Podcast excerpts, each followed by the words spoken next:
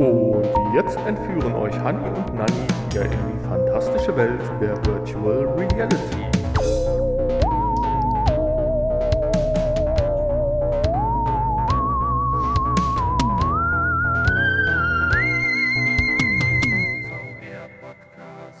Einen wunderschönen guten Abend und herzlich willkommen zur Spezialfolge mit zwei Wochen Verspätung Nummer 283. 83 des VR-Podcast. Und äh, ja, Spezialfolge heute die Ja, mit dem wunderschönen Titel We Connect You. We Connect You. ja, hast du dir aber schön ausgedacht. Wie beim letzten Mal. Du, du machst das immer toll. Wir machen das, das immer so spontan. Finde Ja. ich, finde ich eine gute Idee. Ja. Ja, die Connect war vor zwei Wochen mittlerweile. Oder drei. Man weiß es gar nicht. Wir ne? könnten auch schon die neue wieder ankündigen für Und, äh, 2023. Ja, wir haben uns ja letzte Woche ein bisschen verquatscht und davor die Woche hatten wir keine Zeit und deswegen sind wir etwas spät dran, aber Und es hat äh, zwei weitere Gründe. Wir wollten doch die durchaus äh, ja, kontroversen Diskussionen im Netz mal eine Chance geben, eine gewisse Richtung anzunehmen. Und Natürlich. dann haben wir natürlich auch geballtes Fach, äh, Fasswissen, geballtes Fachwissen, Entschuldigung, wieder heute mit in der Folge an Bord in Form von dem lieben Jan. Hallo. Ja, wunderschönen guten Abend euch beiden zusammen. Und natürlich auch den ganzen Hörern. Hallo. ja.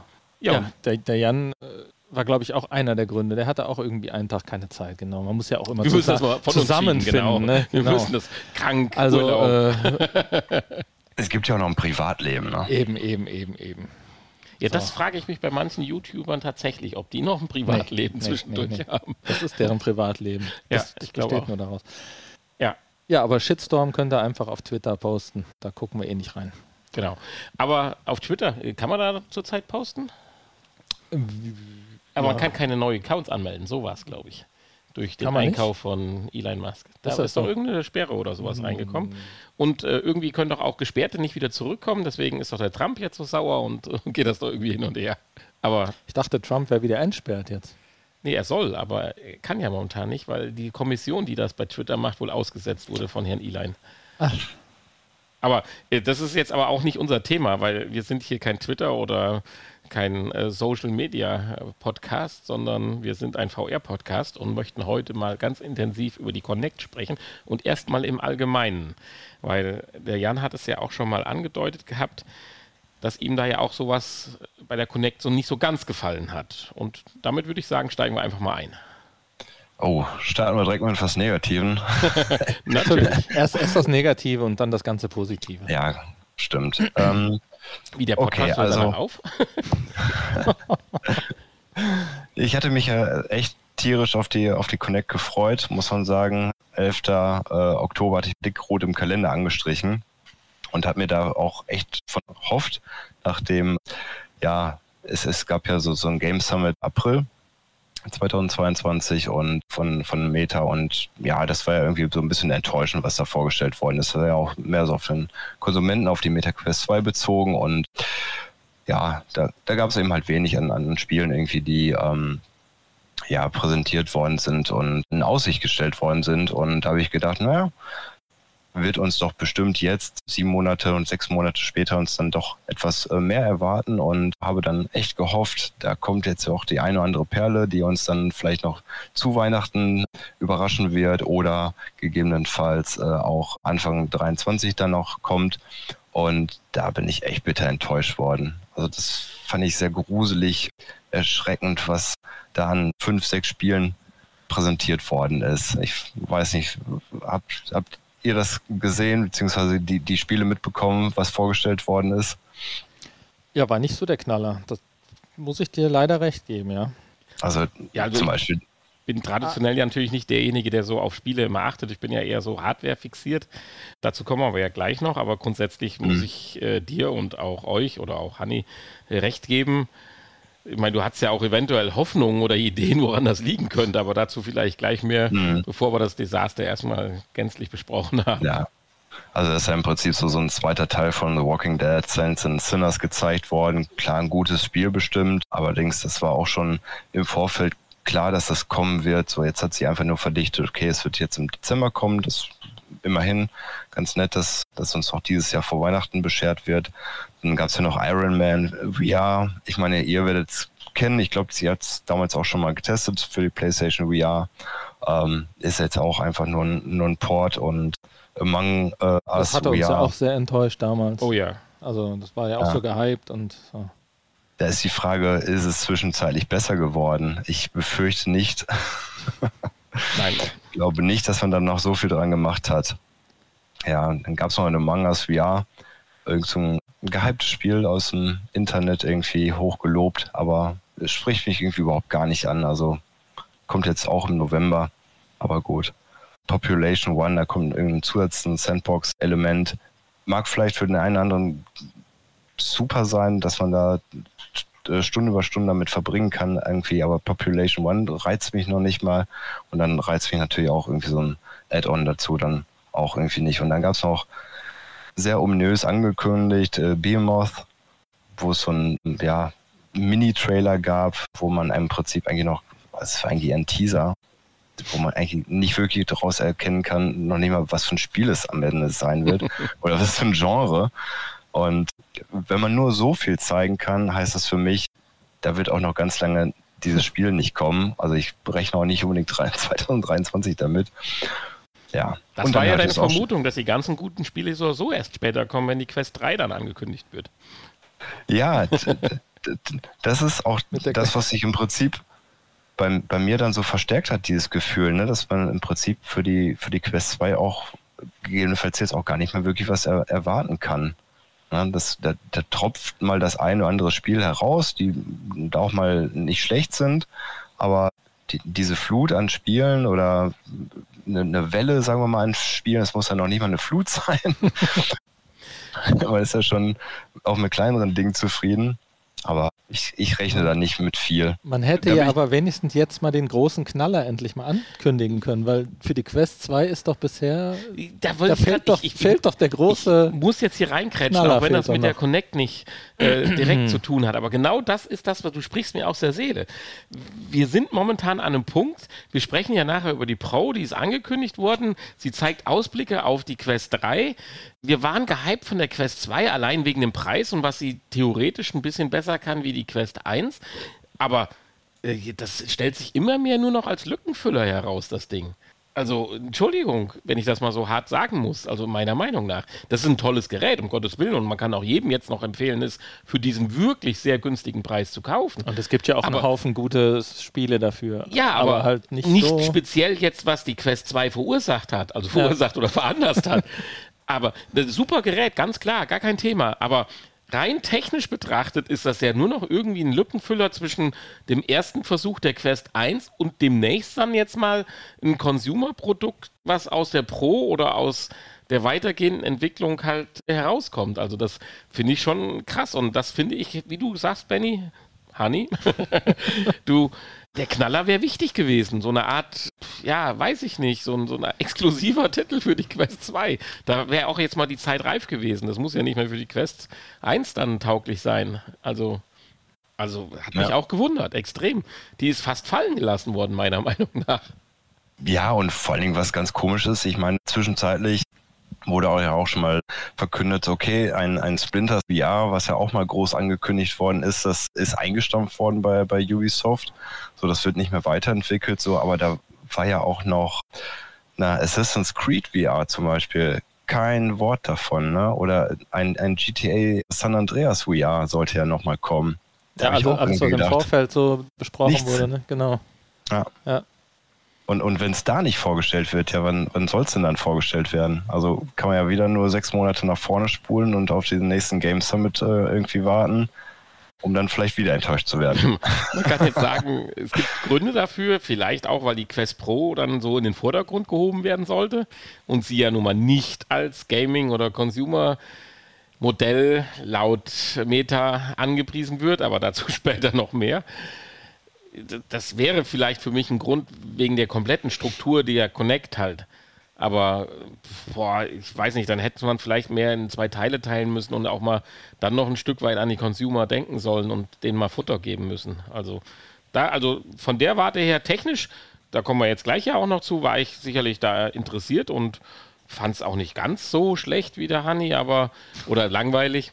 Schlecht, so wollen wir es nicht nennen, aber irgendwo ist so eine ganze äh, Konsumentengruppe auf der Strecke geblieben. Mhm. Was ich da ganz interessant fand, es, es gab einen Blog, wo von, von Meta unheimlich davon geschwärmt worden ist, so wie, wie viel Geld deren äh, Quest Store jetzt zurzeit kalt generiert. So, ne? Wie viele Spiele doch mittlerweile schon die, die eine Million oder zehn Millionen Marke an Umsatz geknackt haben zum Beispiel. Und da haben sie sehr viel darüber erzählt und ich sag mal so richtig die Werbetrommel gerührt einfach. Und auch, auch da habe ich dann einfach das Gefühl bekommen, sie suchen echt händeringend Entwickler und Software-Designer irgendwie, die einfach für das Gerät oder für, für das Ökosystem da entwickeln sollen, einfach weil wahrscheinlich im Hintergrund nicht gerade viel ist. Ne? Ja. ja, ist richtig. Also das, da hast du, das, auch so der Warte habe ich es noch gar nicht so betrachtet, so dieser Hilferuf. So nach dem Motto, Leute, schaut doch mal, es funktioniert doch eigentlich da ganz gut, auch Umsatz zu generieren. Und aber es ist keiner da, der Content produziert. Ja, und selbst wenn jetzt jemand aufspringt und sagt so, okay, gut, dann, dann machen wir was mal was für das Gerät oder so, aber dann dauert es ja trotzdem ein, zwei Jahre. Und spätestens und, dann ist die 3 äh, da. Spätestens ist die 3 dann da, genau. Ja. Gut, also wie gesagt, das fand ich doch sehr enttäuschend und da habe ich mir echt wirklich mehr erhofft. Ähm, aber gut, aber es gab ja nicht nur, nicht nur Spiele, sondern es gab ja auch noch andere Dinge. Ja, die eine oder andere Kleinigkeit, die mich zumindest interessiert. Wir können ja erst die Sachen vom Honey abarbeiten. Sekunde fertig. Äh, die, die ich äh, toll fand, die mich ja, interessiert genau. haben. Ja, äh, tatsächlich war ich nicht so begeistert. Nee. Also ich möchte aber, bevor wir dann gleich zum Hauptthema der Pro kommen, noch zwei Dinge ansprechen. Und zum einen das neue Avatar-Modell oder nein, die Aussichten für die nächsten Jahre bezogen auf das Avatar-Modell. Und das hat mich dann schon ein bisschen geflasht. Zum einen ist ja der Herr Zuckerberg da als animierte Comicfigur in einem ja, sie werden sich natürlich auch besonders viel Mühe gemacht haben, sie da oder ihn dann da möglichst gut abzubilden, aber in einer coolen Umsetzung rumgelaufen. Dann gab es ja einen kurzen Ausblick, was bislang möglich war mit High-End-Kameras und Echtzeit und riesen äh, Rechenarbeiten. Und dann haben sie aber ja einen Ausblick gegeben, dass man daran am Arbeiten ist, dass die Sache ganz mit KI vereinfacht wird. Das spricht, sie hatten ja nachher eine Handy-App gezeigt, wo dann ja die nette Dame sich dann ja praktisch mit wilden Gesten anscheinend gescannt oder was auch immer hat und daraus dann ein sehr, sehr schicker Avatar doch äh, modelliert wurde. Und wenn das der Ausblick ist, ich habe ja im Vorgespräch gesagt, Avatare haben eigentlich für mich so keine große Bedeutung gehabt, aber der Meinung, je häufiger wir uns auch samstags treffen, würde ich dann doch etwas Abstand geben wollen und sagen, doch ein schicker Avatar, ja, notgedrungen dann auch mit allen Körperproportionen, äh, ist dann für, den, für die eine oder andere Anwendung dann doch interessant. Also muss ich auch sagen, von, da, davon war ich wirklich begeistert. Und das hat mich auch sehr angesprochen, muss ich sagen, wie Meta einfach daran arbeitet, dass, dass man das grundlegend äh, so einfach wie möglich dann halten möchte, dann für, für die Nutzer einfach, äh, dass man nicht in, in, ich meine, kennt man ja vielleicht von, von irgendwelchen Anwendungsspielen, Apps irgendwie, dass man dann eine Stunde lang, anderthalb dann erstmal an seinem eigenen Avatar dann rumbastelt, hier Gesichtsproportionen, Augenbrauen, alles Mögliche da versucht einzustellen, um sich dann selber dann so realistisch es eben halt damit dann geht, dann abzubilden zum Beispiel. Und hinter sieht es dann trotzdem nicht annähernd so gut aus oder wie, wie eben halt das eigene Spiegelbild. Und wenn das dann wirklich dann durch so einen Minutenscan dann irgendwie über so ein Handy und ein bisschen Rechenleistung aus der Cloud dann, dann äh, entsprechend generiert werden kann, dann finde ich das mega genial. Ja, natürlich. Und dann blenden wir jetzt kurz ein bisschen Werbung ein. Nicht jeder schafft das so gut wie der Honey, seinen Avatar so geil abzustimmen. und wenn ihr euch den mal anschauen müsst, müsst ihr einfach mal bei so einer Rec Room-Geschichte mit dabei sein, wenn wir uns samstags treffen. Da könnt ihr den wundervollen Honey mit seinem Pferdeschwanz und seinem ja. Bart bewundern. Also Auf das ist fast ein Ebenbild. Aufgabe ist ja auch eigentlich nicht den Avatar so zu, sein, nach sich selber zu gestalten, sondern besser. Also das bessere Ich soll das ja sein. Weil ich selber bin ja in der Realität schon, weißt du? Dann deswegen, sind wir mal bei dem Film Zero Gates. Also. Deswegen habe ich in Rec Room oder auch bei äh, im, im, äh, auf, der, auf der Quest 2 mein, mein, Avatar habe ich äh, besser als mich selbst gestaltet. Idealisiert. Genau. Also ich, ich idealisiere mich auch immer als Strich, also das ist gar kein Thema. Und ich finde diesen Tiger Ach so, dein, dein Borat-Kostüm, super. Ja. super, ja. Also Leute, jetzt haben wir euch aber genug neugierig gemacht. Also kommt einfach mal vorbei. Ihr könnt den nächsten Termin, der ist ja glaube ich schon aktuell auf der, der auf der Internetseite. Ja. Meldet euch an oder kommt spontan vorbei. So, genug Werbung und wieder zurück zur Connect. Ich meine es aber auch wirklich, äh, arbeitstechnisch hast du ja, Jan, auch einiges ja mit, mit, mit Videokonferenzen und so zu tun. Und wenn das mal irgendwann so weit ist, dass man sich wirklich so ein Headset aufsetzt und dann vielleicht Konferenzen in einer virtuellen Umgebung, wo man sich dann auch, was weiß ich, Pläne, Dokumente oder so gemeinsam anschauen kann, drin blättern kann, gleichzeitig an einer Art Whiteboard zeichnen kann, dann finde ich einen gewissen persönlichen Avatar, der das eigene Dasein widerspiegelt. Okay, vielleicht mit ordentlicher Frisur und einer ordentlichen Hose. Ja, wenn dich dann keiner mehr sieht, ist das doch prima. Dann kann ich dem mal was abgewinnen. Insofern, ich bin langsam drauf und dran meiner Meinung noch, die ich vor zwei oder so Jahren hatte. Avatar interessiert mich null. So langsam ein Stück weit von abzuweichen, noch in meinem hohen Alter. Ja, spannend wird es dann natürlich auch einfach, wenn man dann ich sag mal, App-übergreifend dann auch einen Avatar dann hätte, den man dann benutzen könnte. Das wäre natürlich eine, eine, schöne Sache, damit man eben halt nicht. Absolut. Das muss wie ein Google-Konto sein, was dich auch ein Leben lang verfolgt quasi. wäre genial, ne? ja. wenn man dann natürlich, ich meine, vielleicht möchte man auch nicht immer so sein realistisches Abbild dann haben oder so, dann wäre es ja vielleicht auch eine Idee, aber dann auch äh, in realistisch anmutend oder annähernd realistisch, dass man sagen kann, okay, dann da, da ändert man vielleicht den Avatar in der einen Richtung hier oder da nochmal ab. Man kann selber mal was ausprobieren, eine andere Haarfarbe irgendwie dran machen oder so oder eine Brille aufsetzen. Ich glaube, das wäre nicht verkehrt, wenn es so eine Funktion dann noch, ich sag mal, obendrauf dann gäbe einfach, ja. weil ich, glaube, in Rec Room oder so zum Beispiel oder in anderen Apps wollte ich vielleicht auch nicht immer als ultra realistischer Mensch, der genau das Gesicht abbildet, so wie ich es halt habe, dort dann eben halt darstellen. Mhm. Nee, aber wie du schon sagst, das ist ein ganz wichtiger Punkt, finde ich. So eine Art Datenbank, die man mal mit sich rumschleppt, so wie sein Abbild da im eigenen PlayStation-Konto oder sonst irgendwas, was man da halt so personalisiert. Und das muss zumindest plattformbezogen anwendungs- und spieleübergreifend dann sein. Und da kann man sich ja seine drei, vier Avatars einrichten, den realistischen, den comichaften, den für die Dating-App oder wie auch immer. und von daher, aber dieses Übergreifen, was du angesprochen hast, ist, glaube ich, eine super Idee und ich denke mal, die Idee werden die auch haben, aber ein ganz wichtiger Punkt. Mhm. Kann auch ganz gut sein, dass das sogar demnächst gar nicht mehr so unrealistisch ist, weil was auch vorgestellt worden ist in, in Bezug auf Avatare, war ja dann auch kurzer Vorgriff äh, mit der Quest Pro. Die hat ja nochmal Eye-Tracking und Face-Tracking. Und Meta arbeitet ja auch daran, dass im Prinzip diese, diese Daten im Prinzip dann auf den Avatar dann übertragen werden durch, durch Augenbewegungen, die dargestellt werden, Blinzeln oder das Darstellen von Gesichtszügen, Mimiken. Und das, daran arbeiten sie jetzt wohl erstmal, das im Prinzip dann bei, bei Horizon, bei ihrer eigenen Social App dann mit zu integrieren. Aber sie arbeiten auch daran, hatte ich nachgelesen, das als SDK im Prinzip bereitzustellen, dann eben halt auch für andere Entwickler, dass sie, mhm. ich sag mal, auf einfache Art und Weise sich das nicht alles selber entwickeln müssen und äh, wie, wie werden die Sensoren, die, die Kameradaten da ausgelesen, sondern dass das als, als fixes, äh, fix und fertiges äh, Programmschnittstelle dann daherkommt und die ähm, Programmierer im Prinzip darauf zurückgreifen können. Ja, das denke ich ist auch durchaus sinnvoll. Also, und da waren sich ja bis jetzt alle Tests, wo wir auch später drüber sprechen, ja einig, dass mit dem Face-Tracking, das scheint ja ganz gut zu funktionieren, schon im, im frühen Stadium, in dem wir uns ja diesbezüglich jetzt befinden. Also ich glaube, in Bezug auf Avatare können wir da auch wahrscheinlich auch schon im nächsten Jahr einfach eine, ja, wieder einen Schritt weiter nach vorne erwarten. So, es ist ja auch angekündigt worden, dass ja Avatare einfach in Zukunft auch realistischer einfach aussehen sollen, was, was so auch die, die Grafik, die Grafikdetails dann anbetrifft und so weiter. Ähm, und wenn es dann im nächsten Jahr dann wieder ein Stück neues Hardware gibt, die einfach ein bisschen leistungsfähiger ist, dann geht das bestimmt da auch noch weiter. Ich stelle mir gerade vor, wenn dann wirklich die Geometrie des Avatars berücksichtigt wird und man geht dann durch so ein Höhlenlabyrinth und dann kommt so eine Engstelle. Kann man dann stecken bleiben? Gut, soviel zum Thema Avatar.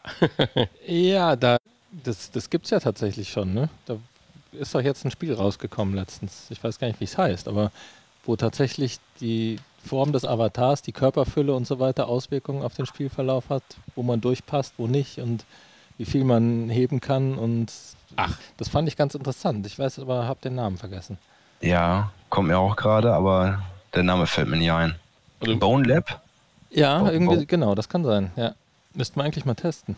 Ja, das klingt. Äh, ja, ich weiß es nicht. Kommt drauf an, was. Ähm. ja, du kannst, den, du kannst immer noch deinen Charakter vorher selbst aussuchen und zusammenstellen. Vielleicht, vielleicht, muss ich dich ja auch mit so einer Art Pendelwaage auf die andere Ebene heben. Da wäre ich jetzt prädestiniert für. Also von daher kein Thema. Genau, das ist ja so, so, so ein Action-Physik-Spiel, wo man im Prinzip durch verschiedene, verschiedene Charaktere dann durchwechseln kann. Oder so, dann kann man eben halt. Ist es überhaupt schon rausgekommen? Oder steht das noch an? Weiß ich gar nicht. Gut, das ist jetzt eine Aufgabe, die klären wir ja. bis zur nächsten Folge.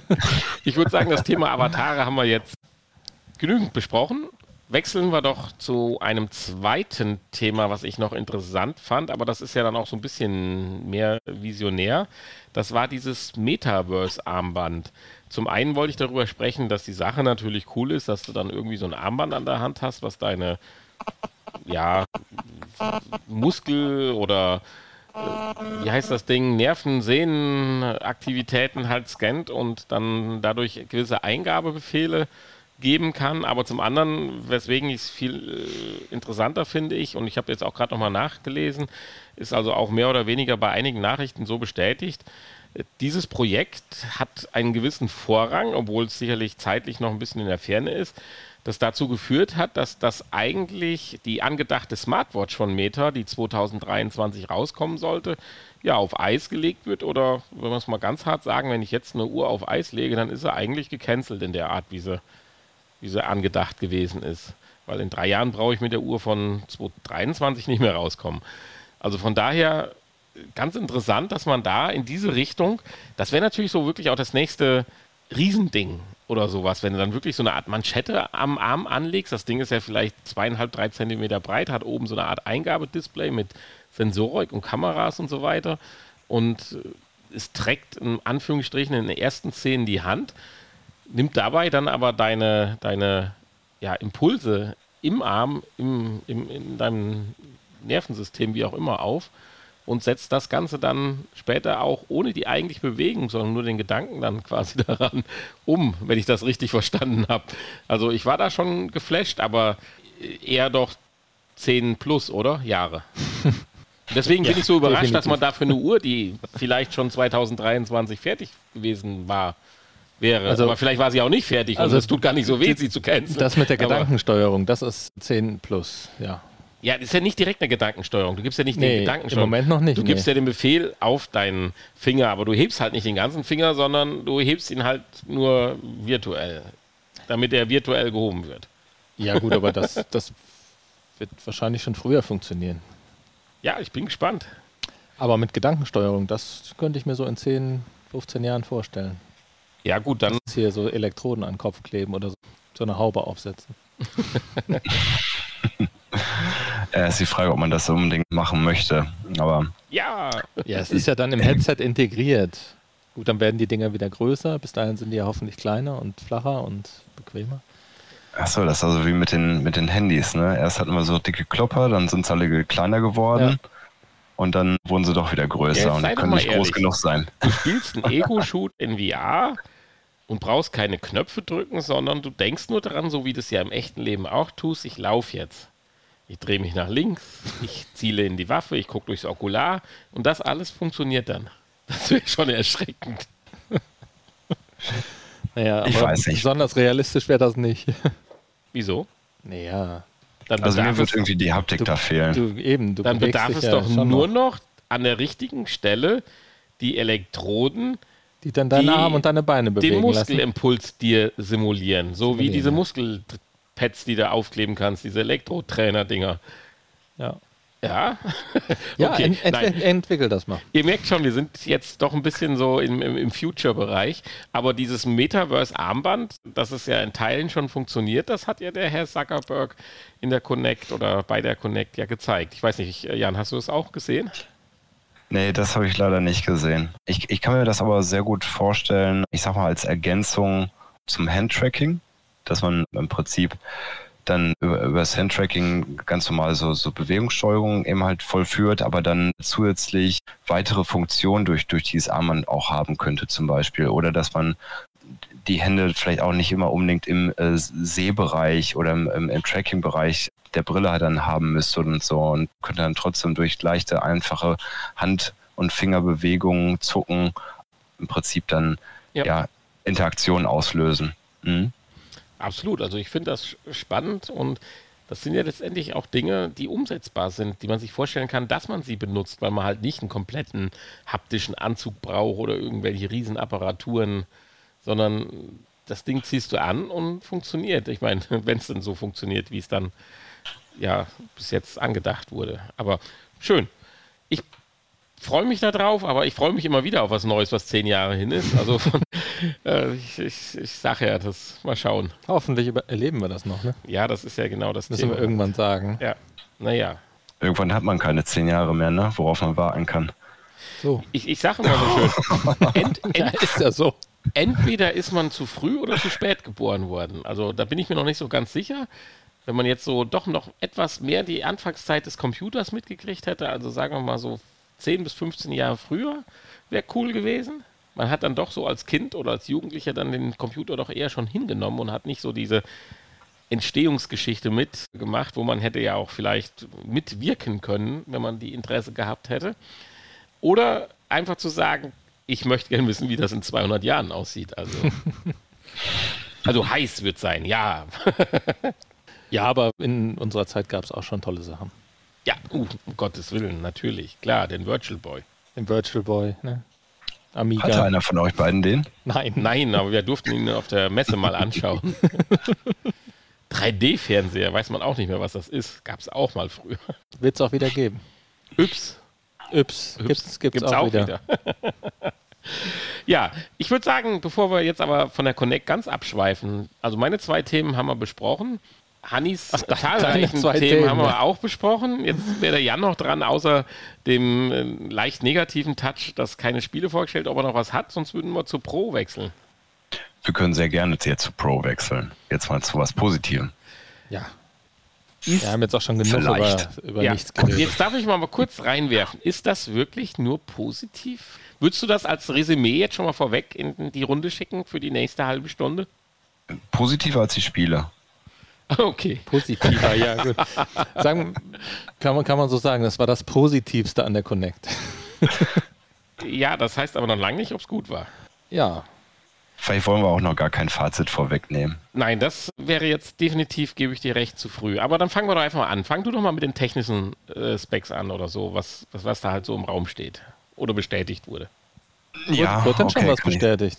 Ja, manches nicht, über die Displays zum Beispiel nicht, aber okay. Lassen wir mal an Jan reden. Vielleicht weiß er mehr wie wir. Das ist ja auch mal interessant. Der ist ja auch der Insider, ne? Wenn ihr das sagt. Wir dürfen da nicht drüber reden, aber er ist der Insider. Der Informer.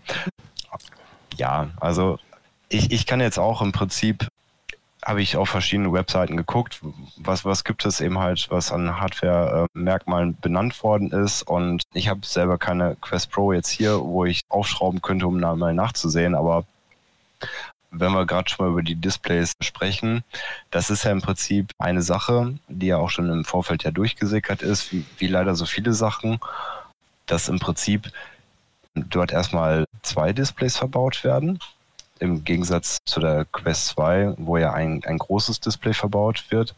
Und das sind zwei, zwei LCD-Displays mit Local Dimming, die, ähm, also ich sag mal, einen besseren Kontrastwert dadurch und Schwarzwert dadurch hinkriegen können, dass wir im Prinzip teilweise die, die Hintergrundbeleuchtung dann abschalten können.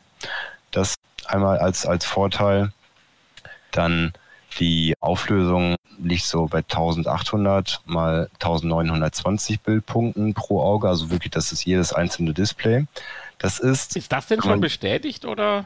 Ja, das ist. Ist das noch ein. Wollte, wollte ich gerade in den Ring werfen. Da gab es auch mal eine andere Zahl, die im Vorfeld genannt worden ist, die höher lag. Die nämlich irgendwo bei, bei 2100 noch was lag, mal dasselbe ungefähr nochmal. Und da war ich auch etwas stutzig, als im Prinzip die, die 1800 mal 1920 dann später genannt worden sind. ich, ich weiß jetzt auch nicht genau, was jetzt wirklich stimmt hatte aber jetzt erstmal die, die kleinere Zahl, ich sag mal, eher als Gesetz angenommen, mhm. ähm, weil die nach hinten raus nochmal genannt worden ist. Die andere war im Prinzip die, die im Vorfeld genannt worden ist. Und ich kann es auch nicht äh, beurteilen. Es gibt Leute, die außer Presse eben halt schon mitgeteilt haben, so ja, das Bild wäre ein bisschen schärfer als bei der Quest 2. Es gibt andere, die sagen, man sieht da kaum einen Unterschied. Wir können auch irgendwie festhalten, dann ist die Auflösung wahrscheinlich irgendwo ähnlich wie bei der Quest 2. Was allerdings besser ist, was in Bezug auf die Displays dann auch zusammenhängend zu sehen ist, aus meiner Sicht, sind einfach die, die Linsen, durch die man eben halt äh, auf dieses Display drauf guckt. Und da haben wir jetzt eben halt ähm, Pancake-Linsen. Das sind Linsen, die in einer sehr guten ähm, Bild- und Sichtqualität daherkommen. Die sind jetzt auch schon bei der Pico 4 ja verbaut worden, über die wir gesprochen haben vor einiger Zeit.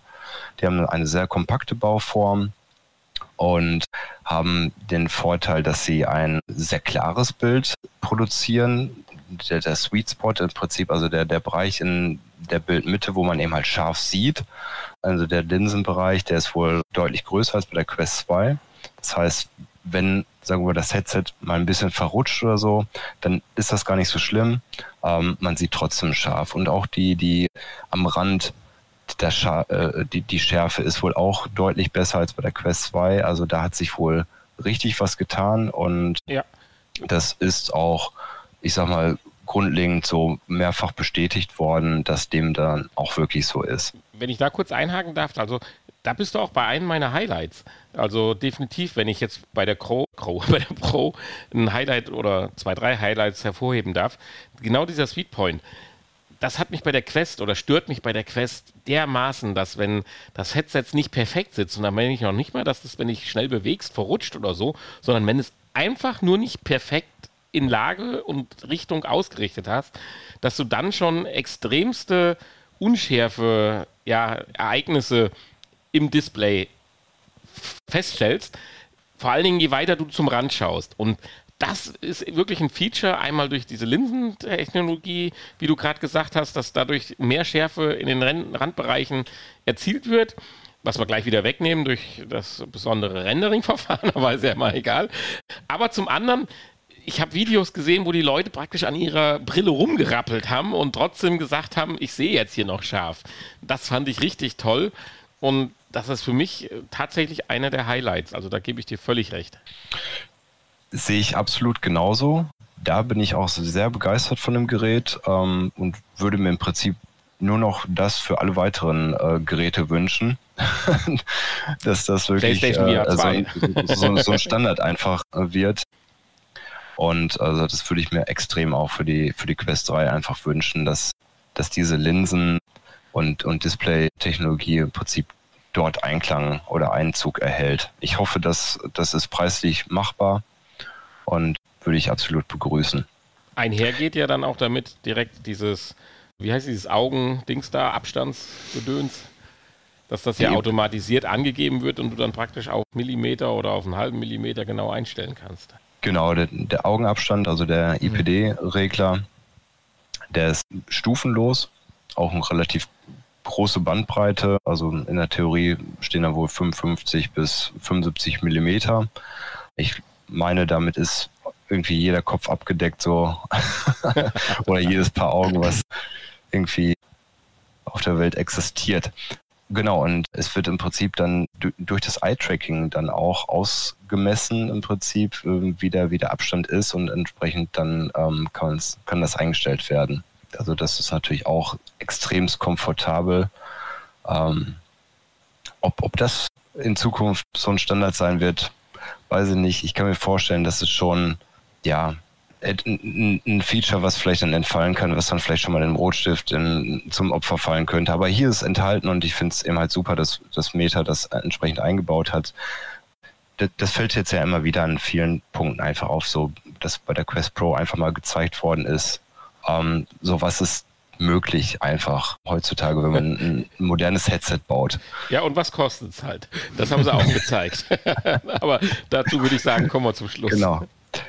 Eine Sache, die ich äh, gerade noch ähm, zu, zu dem Display, Schrägstrich, den, den Linsen eigentlich ergänzen wollte, ist das Sichtfeld.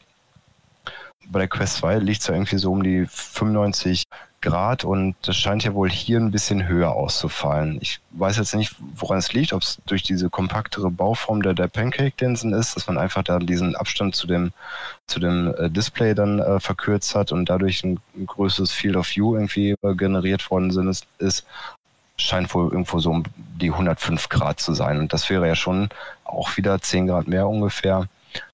Das ist etwas, das macht sich ja bemerkbar. Ne? Absolut. Ne? Hm.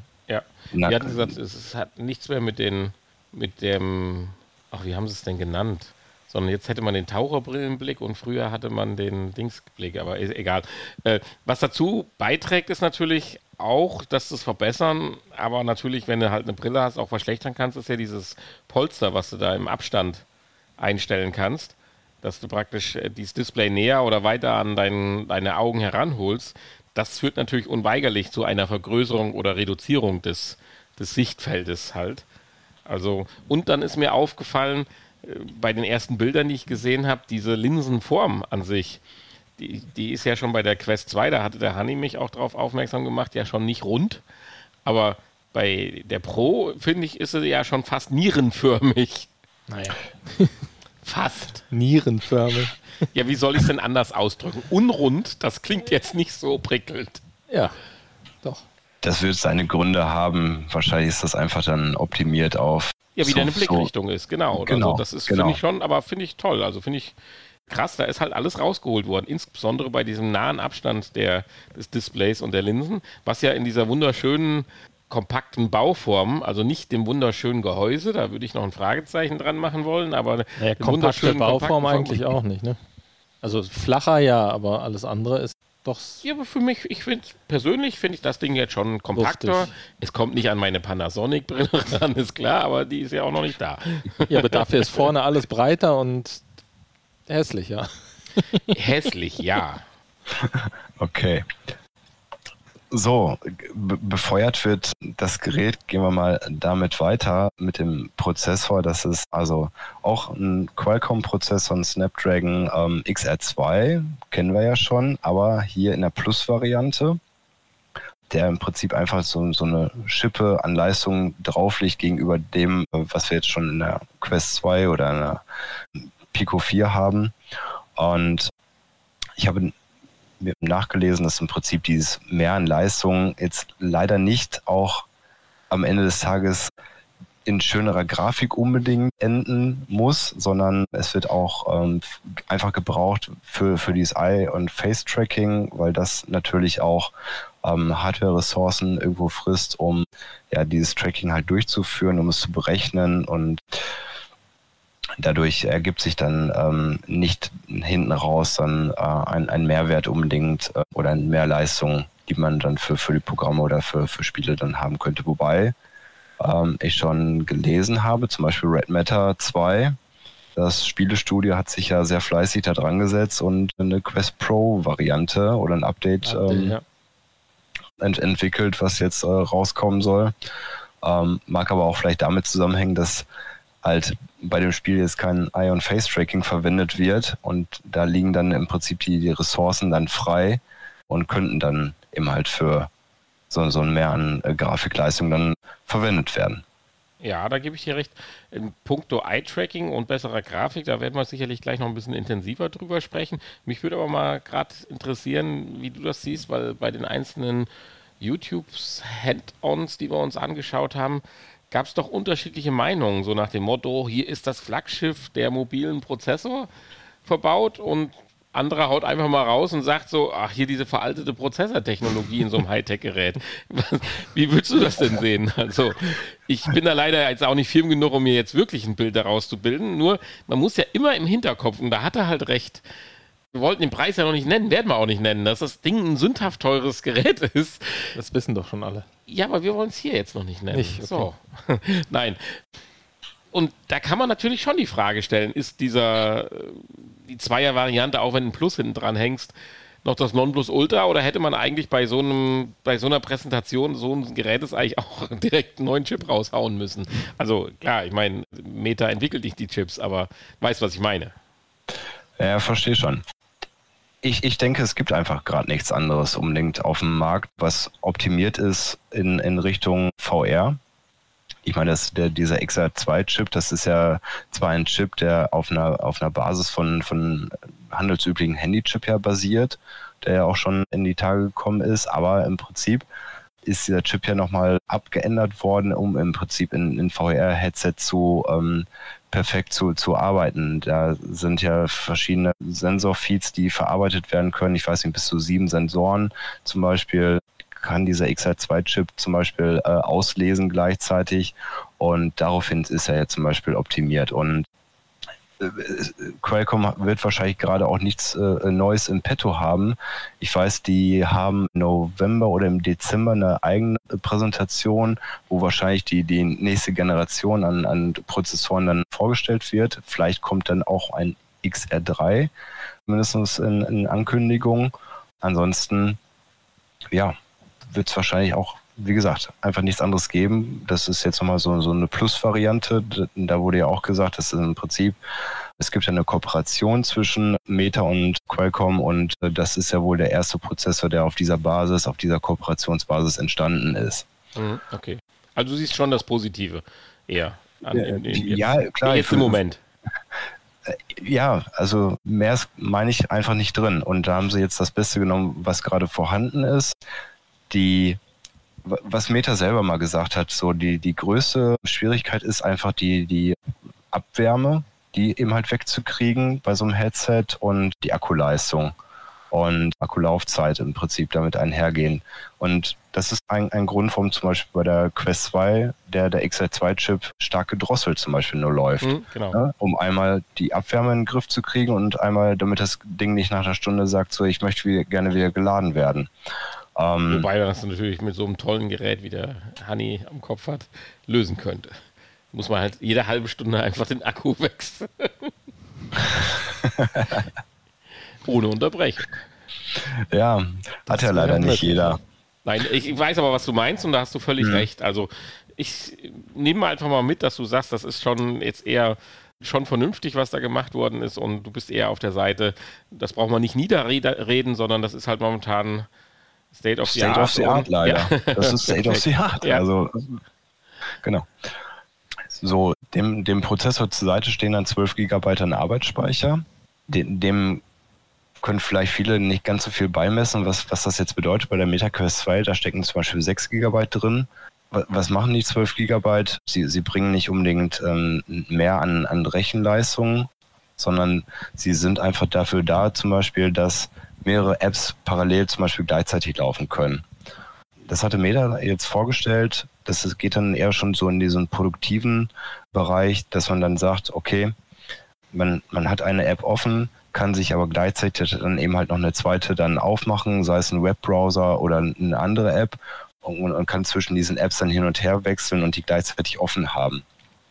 Oder kann in einer App dann sich vielleicht in einem Fenster so, so eine andere App dann eben halt mit einbinden.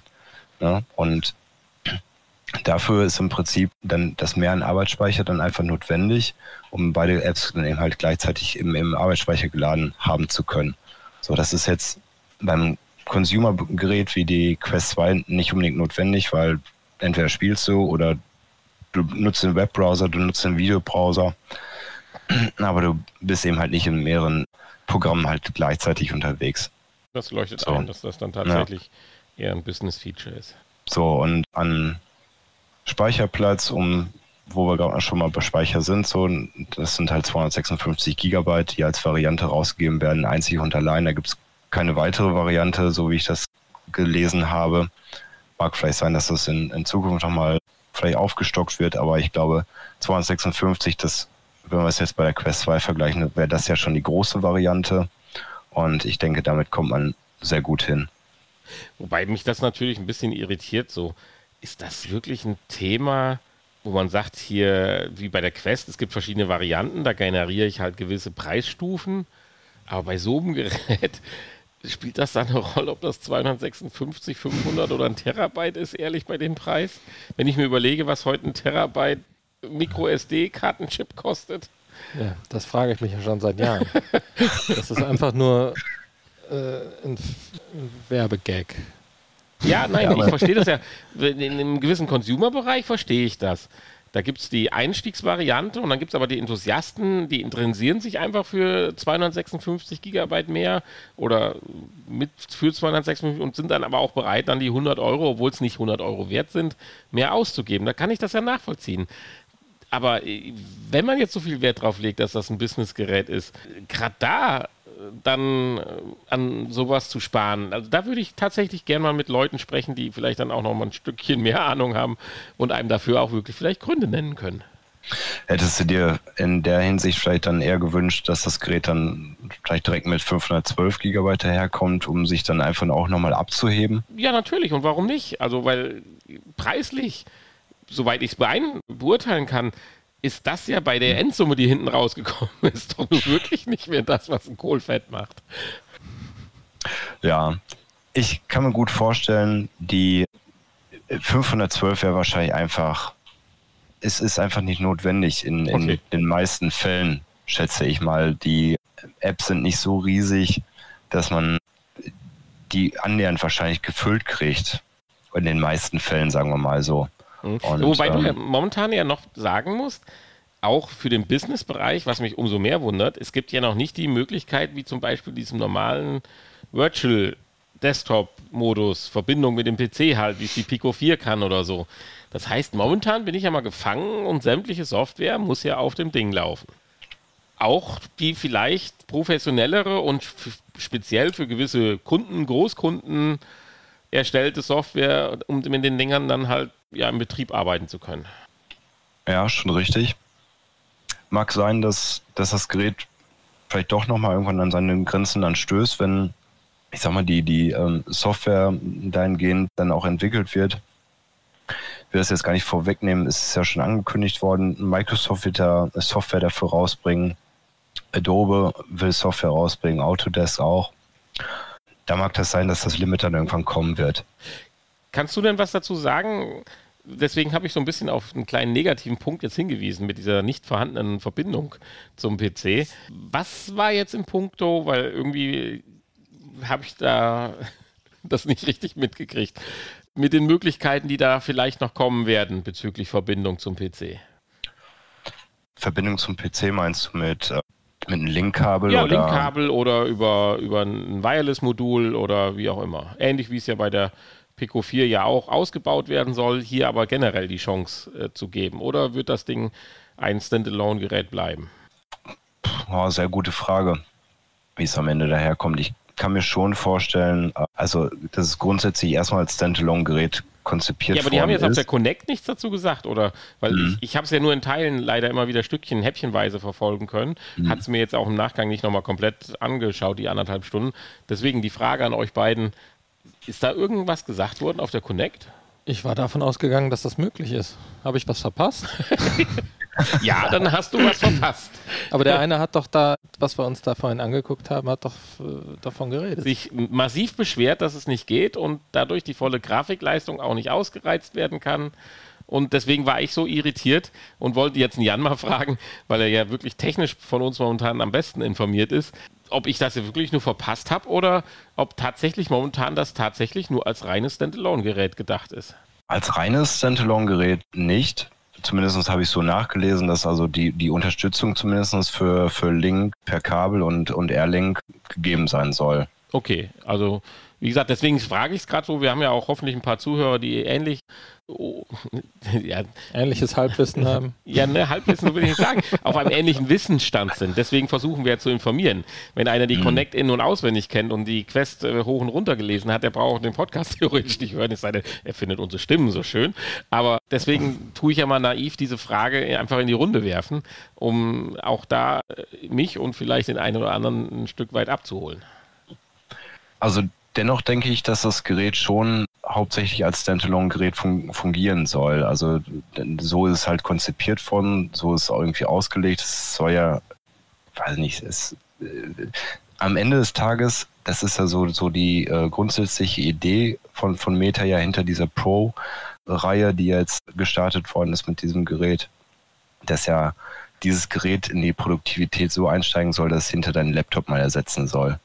Und oder dein, dein Arbeits-PC. Und von daher ist ja das ja die, die klare Ansage, so du brauchst hinter keinen PC mehr, der diese Brille füttert, sondern diese Brille ist dieser PC. Und ähm, inwieweit das jetzt vielleicht mit diesem Modell jetzt schon gelingt, sei mal dahingestellt, aber da soll es im Prinzip ja hingehen. Wahrscheinlich wird es im Moment über Virtual Desktop funktionieren, oder? Das ist wahrscheinlich das, was ich gehört habe. Ah, ja. Weil definitiv hat einer darüber gesprochen, dass die mit dem PC verbunden hat. Das habe ich aber wahrscheinlich dann über Virtual Desktop. Ich würde mir die Frage halt einfach stellen, so warum sollte es nicht gehen? Ne? Also ich sag mal, das, das Gerät äh, wird ja als hundertprozentig abwärtskompatibel im Prinzip zu, zu den ganzen MetaQuest 2 Apps ja auch äh, beworben und das schließt ja im Prinzip auch diesen Virtual Desktop irgendwo mit ein, finde ich. Ja, weil ja. Die Meinung, du hast es ja gerade angesprochen, die Quest Pro soll ja vielleicht mal so diesen Arbeitsplatz ersetzen oder den Laptop, weil man Zug unterwegs ist oder so. Da sind sich ja die Meinungen schon einig, weil man sich auch mal ein paar News noch auch so im Internet durchliest, dass das, wir doch vielleicht noch nicht so weit sind, dass das so viel Spaß macht. Aber da können wir vielleicht später nochmal kurz drüber sprechen. So, das hätte ich mir auch mal so als äh, Frage mal für diese Runde hier mitgenommen.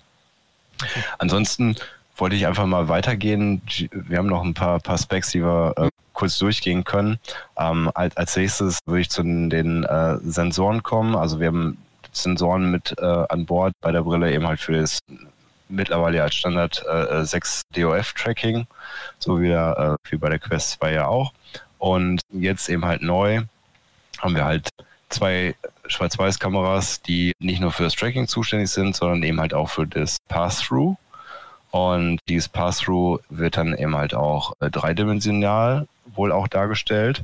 Und dazu kommt dann noch eine RGB-Farbkamera, die in der Mitte auf dem Headset sitzt und die im Prinzip dieses dreidimensionale Pass-Through-Bild dann farbig einfärbt. Und das ist ja jetzt im Prinzip ja das Neue, dieses Color Pass-Through, wo ja die ähm, Auflösung auch besser sein soll. Und das ist im Prinzip auch grundlegend so bisher bestätigt worden. Allerdings habe ich da auch schon gehört, da hätte man sich an der einen oder anderen Stelle ein bisschen mehr gewünscht. Da ist auf jeden Fall auch nochmal Potenzial nach oben gegeben. Aber es ist immerhin ein Schritt schon mal nach vorne und ich glaube, das können man absolut begrüßen. Ja, ich denke auch, dass das ein Punkt ist, wo sicherlich intensiv dran gearbeitet wird. Und du hast es ja gerade schon gesagt, wir reden ja jetzt nicht mehr über eine normale bildliche Darstellung, die wie bei anderen Headsets vielleicht auch dann im Gegensatz zu Quest 2 farblich dargestellt sind, sondern wir reden ja eine Verknüpfung zwischen den, ja, was sind das dann, die LIDAR-Sensoren und der Schwarz-Weiß-Kamera, die ist 3D-mäßig erfasst und der Überlagerung der, des RGB-Bildes halt. Und das führt mhm. zwar noch zu einigen Bildfehlern oder Schlieren und auch, sag ich mal, Latenz vielleicht hier und da, wenn man sich das in den Videos anschaut, aber das hat ja eine ganz andere, ja, ich sag mal, Tiefe, also eine Tiefe im wahrsten Sinne des Wortes, also eine ganz andere Möglichkeiten, die dann, wenn das dann auch mal vielleicht noch ein bisschen besser funktioniert, an, an, an Möglichkeiten eröffnet halt für Funktionen ja. und so weiter. Also das finde ich schon toll. Also LIDAR-Sensoren sind es jetzt an der Stelle zwar nicht, sind es einfach äh, Kameras, die im Prinzip als, als Stereokamera ja fungieren und dadurch eben die, die räumliche Tiefe mit aufnehmen. Das ist dann noch so ein Ding, was wohl als Feature irgendwie noch äh, kurz vor knapp hinten rübergefallen ist, eben halt ein Tiefensensor. Der war ja wohl anscheinend auch mal angedacht. Der hat es jetzt leider nicht in dieses Endprodukt geschafft. Ähm, das hätte vielleicht da noch ein paar Features mehr bieten können. Warum, weswegen das jetzt rausgefallen ist, werden wir vielleicht irgendwann mal erfahren. Am Preis kann es ja kaum gelegen haben. Gut. Aber das heißt, das wusste ich jetzt, war mir noch gar nicht bekannt. Also dieser Tiefensensor, wie du sagst, ist komplett rausgefallen. Das ist ja interessant, okay. Das also zumindest besagt das die ja. Gerüchte, Küche, dass das Ding mal angekündigt oder dass das mal angedacht war finde ich irgendwie macht auch ganz viel Sinn irgendwie, weil das ist ja im Prinzip wie beim, beim Apple, wenn da so ein LIDAR-Sensor drin ist und nichts anderes ist ja so, so ein tiefen Sensor ja zum Beispiel, mhm. ähm, dass er ja, ich sag mal, auch die Räumlichkeit automatisiert erfassen kann, Gegenstände in deiner Umgebung, was wir jetzt im Prinzip bei der Quest 2 zum Beispiel, da alles schön noch Controller per Hand dann irgendwie eingeben, ja, hier ist meine Couch, da ist mein Tisch, da ist mein Raum, da ist die Wandecke und so weiter. das kann man ja alles schön eingeben. Und das könnte im Prinzip durch so einen Tiefensensor dann irgendwo automatisch, mhm. automatisiert erfasst werden und dann zu so einem dreidimensionalen Bild zusammengefügt werden. Heißt aber ja auch, das, dass diese Tiefenwirkung, die du gerade gesagt hattest, bei dem Pass-Through-Bild nur durch das Stereo äh, stereokopische Bild der Schwarz-Weiß-Kameras dann errechnet wird. Das genau ist so ist das. Ja. Klar, ist ja. das natürlich auch ein Schritt nach vorne, aber da hätte es noch einen zweiten Schritt geben können. Gut, mhm. der ist okay. jetzt nicht da. Dann ist das halt leider so. Ansonsten, ja, Audiobereich hat sich jetzt, beziehungsweise Stopp, Eye-Tracking, Face-Tracking, ne, das ist ja jetzt auch das große Neue, was ja mit dabei ist war ja auch schon seit längerer Zeit eigentlich durchgesickert, dass das kommen wird. Von daher jetzt keine große Überraschung gewesen bei der Präsentation, aber natürlich auch ein großes Highlight im Prinzip, zumindest für mich, finde ich. Und ich finde auch, klar kann man jetzt über, über personenbezogene Daten da jetzt viel hin und her spekulieren und ist, ist das jetzt gut, dass es sowas gibt oder ist das jetzt doch wieder ein, weiteres Stückchen an persönlichen Daten, was man da mit abgibt durch die Benutzung? Ich finde, solange mit diesen Daten vernünftig umgegangen wird, so kann ich es erstmal begrüßen, weil ich denke, es wird insbesondere, wenn man in, in Kontakt, auch jetzt da in Bezug auf, auf, auf Avatare besehen in, in diversen Apps, bietet das einfach einen Mehrwert. Das ist, ich, wenn ich jetzt überlege, in, in Rec Room zum Beispiel, man guckt den anderen an, der quatscht irgendwas, da wird irgendeine Mundbewegung dargestellt, so die Augen gucken, keine Ahnung, stur geradeaus. Das, da hat man nicht so das Gefühl, okay, man sieht den anderen jetzt tatsächlich richtig an und der sieht mich und man selber weiß ich gar nicht, was, wie ist gerade meine Mimik, weil die einfach nur per, per Tastendruck irgendwie auswählbar ist und hin und her wechselt, automatisiert, aber nicht das abbildet, was ich halt gerade wirklich zeige oder denke oder mache. Ja, da bin ich bei dir. Wobei ich das manchmal und auch bei einigen Videos so empfunden habe, dass dieses Face-Tracking und Eye-Tracking so ein bisschen ja, runterstilisiert wurde auf Anwendungen für Avatars und so weiter. Das Eye-Tracking ist für mich viel, aus ganz anderen Gründen ja ein Highlight gewesen. Und da gibt es ja jetzt auch erste Zahlen, ob man dem jetzt Glauben schenken kann, aber irgendwo in die Richtung wird es ja gehen, dass das Eye-Tracking ja ermöglicht, festzustellen, wohin ich gerade auf dem Display halt schaue oder in die äh, gerenderte ja, Umgebung und dieser Bereich halt besonders scharf dargestellt wird und dadurch man 30% Rechenleistung einsparen kann. Das war mal so ein Schlagwort, was da reingeworfen war. Und da bin ich jetzt, oder da würde ich dir gerne auch eine Frage stellen oder auch dem Hanni die Frage stellen es wird gesagt, ach, den Müll, das brauchen wir ja gar nicht. Wir brauchen genug Power und dann kann alles scharf gerechnet werden. Ich habe schon vor einiger Zeit, als ich mich damit beschäftigt habe, die Meinung vertreten, dass dieses Eye-Tracking, welches ja wirklich in der Pro sehr gut funktionieren soll und äh, quasi nahezu latenzfrei, ja, also man, man kann es auch gar nicht austricksen und so weiter, einen ganz anderen Vorteil noch hat, dass es dem natürlichen Sehen weiterhilft. Nämlich, es ist völlig unnormal, dass mein Sichtfeld von, was haben wir für ein Sichtfeld? Mit Mitte oder Anfang, Ende 40 hat man noch ein Sichtfeld von, ich schätze mal 190 Grad oder so, dass man nicht alles scharf sieht und das gehört halt dazu und es ist unnormal auf einem Bildschirm, ein Display, ob es jetzt nun 95, 100, 110 oder demnächst vielleicht 120 Grad hat, alles scharf zu sehen. Das ist nicht normal. Und das ist auch im Unterbewusstsein, wenn ich mich dann auf eine Spielszene oder auf eine Programmszene konzentriere, nicht normal, dass dann links und rechts, wenn ich in meine Augenwinkel schiele, da alles scharf ist. Und das ermöglicht Eye-Tracking jetzt im Prinzip auch zu ermöglichen, mit dem Nebeneffekt, dass ich natürlich mehr Rechenpower auch für den eigentlichen Sichtbereich habe. Aber ich bin auch der Meinung, dass es darüber hinaus ein natürlicheres Sehen ermöglicht, was einem einen natürlicheres Empfinden in der virtuellen Realität wiedergibt. Das, das, ist ja der Grund, warum das überhaupt funktioniert, warum das überhaupt gemacht werden kann. Weil, ja, dir, weil dir das nicht auffällt. Das wäre aber genauso, wenn, alle, wenn alles scharf gerechnet wäre, Nein, dann würdest du das rundherum trotzdem ja unscharf sehen. Nee, das glaube ich nicht, weil es wird nach wie weil vor. Weil du unter der VR-Brille plötzlich andere Fähigkeiten hast als in der Realität, oder? Sehr, sehr, sehr, schön, sehr schön formuliert. Nein. Äh, Da bin ich auch beim äh, Honey, muss ich ehrlicherweise sagen. Ich sag mal, die, die Realität um mich herum, die ist ja auch komplett Ist auch scharf. überall scharf, ja. Ne?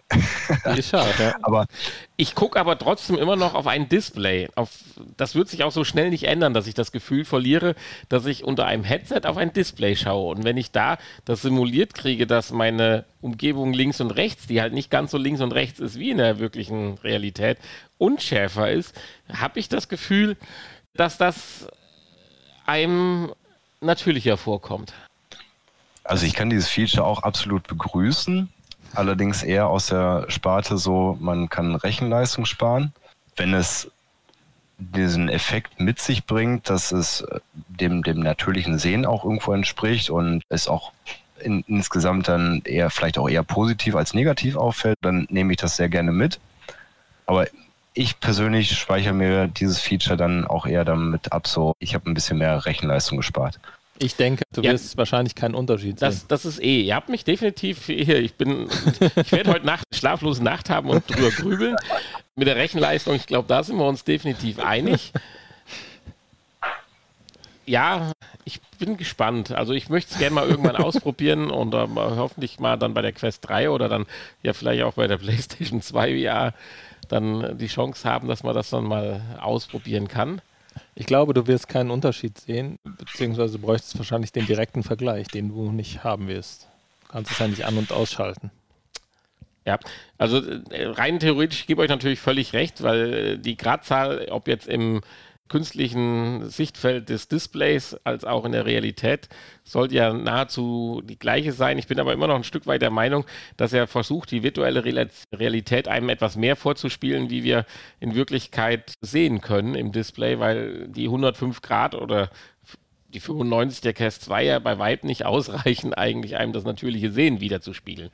Insofern, ich könnte mir vorstellen, weil diese Effekte hat es ja tatsächlich auch ja bei normalen 2D- oder 3D-Spielen auf normalen Bildschirmen schon gegeben, die hier und da ja auch Gutes oder Schlechtes dazu beigetragen haben.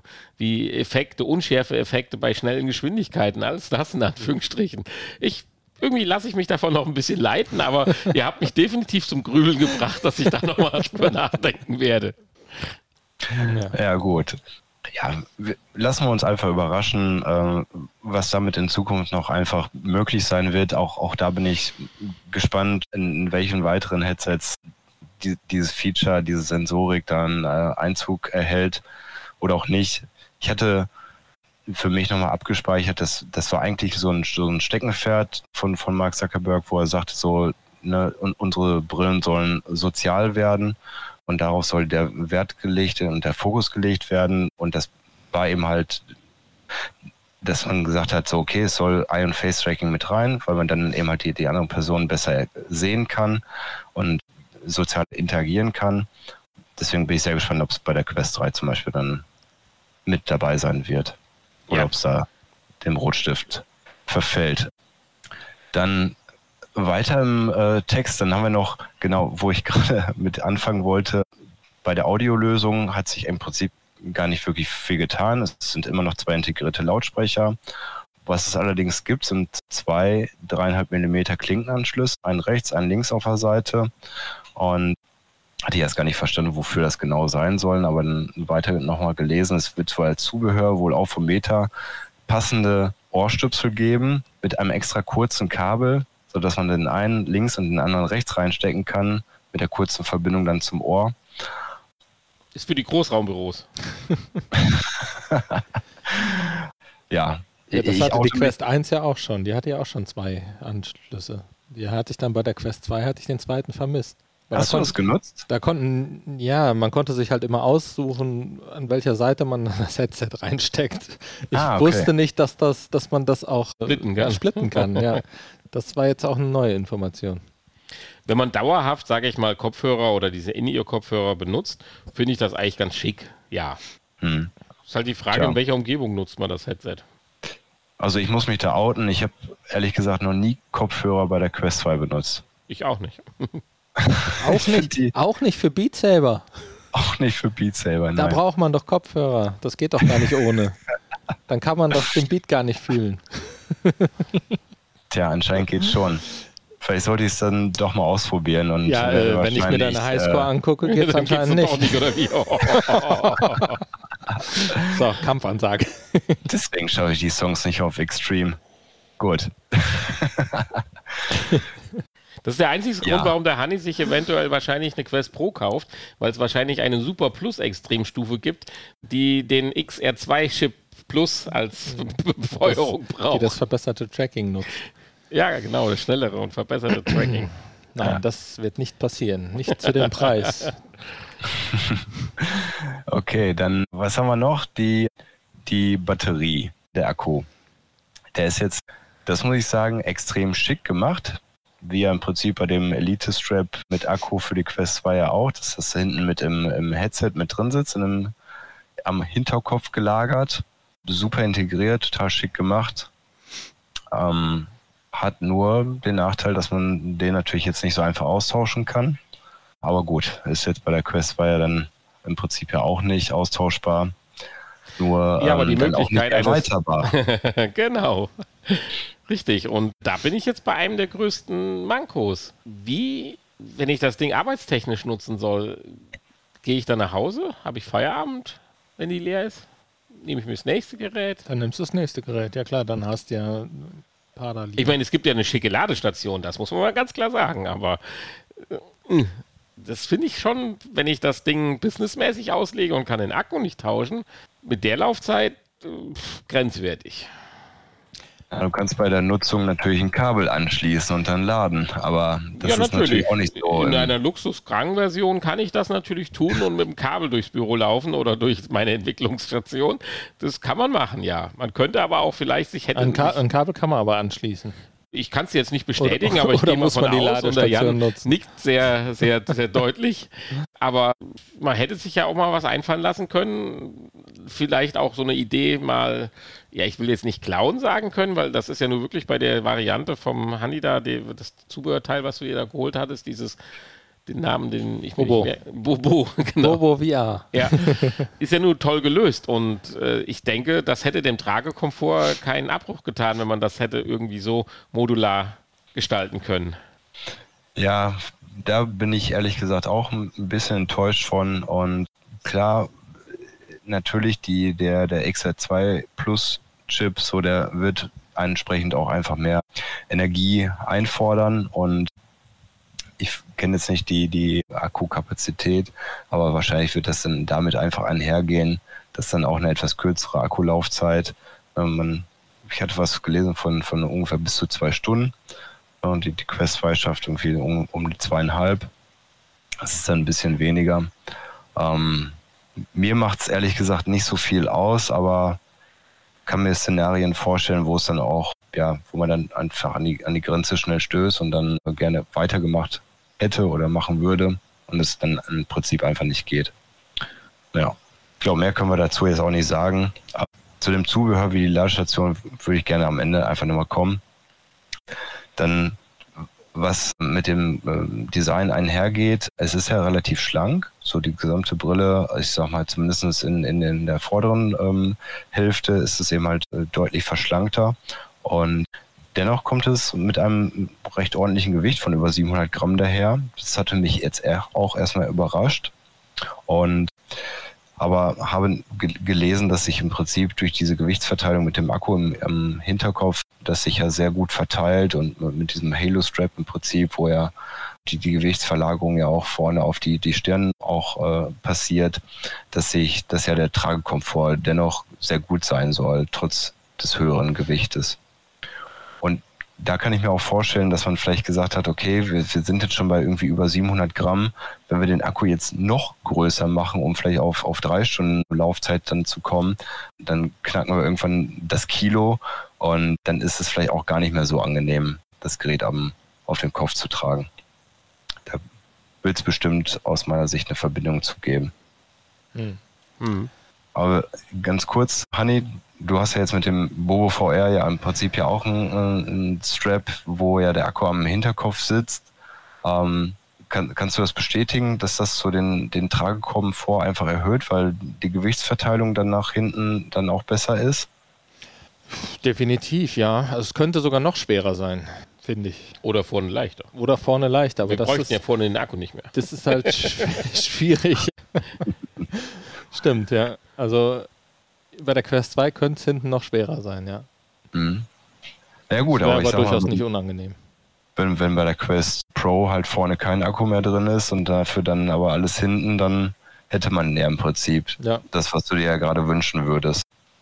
Ja, vielleicht kommen wir ja nochmal in den Genuss, uns dieses Gerät auch nochmal aufzusetzen, um das dann selber festzustellen. Und jetzt aber auch zu einem für mich auch persönlichen großen Highlight, das sind die Controller. Mhm. Da will ich jetzt gar nicht großartig viel so von der Hardware zu erzählen. Äh, Mich würde erstmal euer Eindruck erstmal interessieren, so als ihr die jetzt zum ersten Mal gesehen habt. Ähm, wie haben die euch gefallen? Also ich habe ja schon mal so Controller in der Hand gehabt äh, bei der, wie hieß sie denn damals? Go. die hatten echt eine fast ähnliche Form. Nein, das ist ein bisschen scherzhaft. Die sind natürlich wieder back to the roots, ohne diesen Klimbim drumherum, durch die Kameras, die die ja integriert haben, äh, ermöglichen schicke Dinger. Aber die Funktionen sind ja noch besser. Also, aber da möchte ich dir nicht vorweggreifen. Mhm. Müsste man halt erstmal in der Hand haben, ne, um jetzt sich ein Urteil erlauben zu können. Ja. Also, Ja, aber sch- schick ist es schon. gut. So ein Ring war schon immer blöd, damit sich rumzuschleppen. Und wie gesagt, und bei der Go waren ja tatsächlich die Controller, äh, kannst ja nicht vergleichen, aber sie hatten ja auch nicht so einen Klimbim drumrum, sondern lagen einfach nur in der Hand, wie diese zwei Ja. Sticks jetzt bei dem Gerät. War nur, aber halt auch nicht trackbar. nur, ne? dass die jetzt natürlich viel mehr können und auch nochmal viel mehr können wie die anderen. Also, Wobei ich immer sage Optik. Ne? Ich sehe die Dinger ja nicht, wenn ich, das, wenn ich die Brille aufhab. ja, aber allein beim Verstauen ist einfacher. Also Deswegen würde mich, würd mich das mal interessieren, wie sie, wie sie sich anfühlen. Also, wobei ich glaube, dass sie noch nicht so toll sind, wie die PSVR 2 Controller werden. Von der Haptik, ja, da bin ich auch dabei. Aber ich weiß nicht, Jan, du wirst ja wahrscheinlich gleich ein gewisses Feature noch erwähnen, wenn man auch wieder das nötige Kleingeld hat. ja, genau. Also der, der große Vorteil bei diesen Controllern ist, genauso wie das Sasnani, ne, dass ja im Prinzip dieser Tracking-Ring da ja drumherum entfällt. Dadurch fallen die natürlich wesentlich kompakter einfach aus. Es ist ein Akku integriert, kann man jetzt gut finden oder auch nicht. Ich finde es jetzt ehrlich gesagt nicht so gut. Aber was die Controller dann eben halt dafür brauchen, um eben halt diesen Tracking-Ring äh, fallen zu lassen, sie, sie müssen sich halt selber tracken im Raum. Und dafür haben sie drei Kameras integriert. Und die, dieses Tracking, diese Informationen von den Kameras, die müssen halt auch ausgelesen werden. Dafür hat das Ding dann nochmal einen eigenen Prozessor dann eingebaut. Also jeder Controller hat seinen eigenen kleinen Snapdragon-Prozessor damit integriert. Und das ist wahrscheinlich auch das, was das Ganze einfach dann auch einfach deutlich teurer macht. Und Ich meine, allein die Controller kosten jetzt so viel wie die Quest 2 Ja. mit Controllern. ja, aber das Highlight ist ja, sie sind kompatibel. Darauf Genau, ich ja die ganze genau. Zeit hinaus. Also wenn ihr Geld zu viel habt, 300 oder 350 Euro Ja. wird der Spaß dann wahrscheinlich kosten. Und ja, was ja zusätzlich die Controller auch noch haben, sind drei verschiedene äh, Aktoren, die im Prinzip ja Vibrationen, Rumble-Effekte dann auslösen können, um dann am, am Trigger selber oder da, wo der Daumen aufliegt, an, an verschiedenen Stellen ähm, des Controllers, ja, um eben halt so, so gute Haptikeffekte wiederzugeben, wie, wie man es bisher noch nie erfahren durfte. da sind ja durchaus auch die Leute, die da ein gewisses Hands-on schon gemacht haben, sehr begeistert von. Ich, ich frage mich nur, wird da auch die Software automatisch umgesetzt, sodass jetzt dann die ganz normalen Spiele zum Beispiel von der Quest 2 kompatibel sind oder muss jedes Spiel dann daraufhin noch angepasst werden, damit diese Features der drei Akkumulatoren da oder wie es heißt, Motoren da aktiviert werden? Ja, das Spiel Ja, muss es das schon das- unterstützen. Ich denke schon, dass das. Ja, das ist, normale vibrieren schon, aber das ist ja wahrscheinlich eine Interaktion dieser drei Motoren, dass die in einem richtigen Rhythmus oder zur richtigen Zeit ja vibrieren, dass sie das richtige Feedback wiedergeben. Und Ja. das wird ja nicht automatisiert umgesetzt wie so ein, wie so ein Handtracking oder so, was du ja dann als Entwickler praktisch als vorgefertigten Baustein kriegst.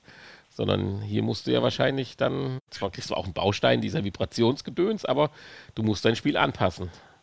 Da ist natürlich aus, die ja. Frage, du kaufst die Dinger für 350 Euro, wie viele Spielehersteller werden das tun dann?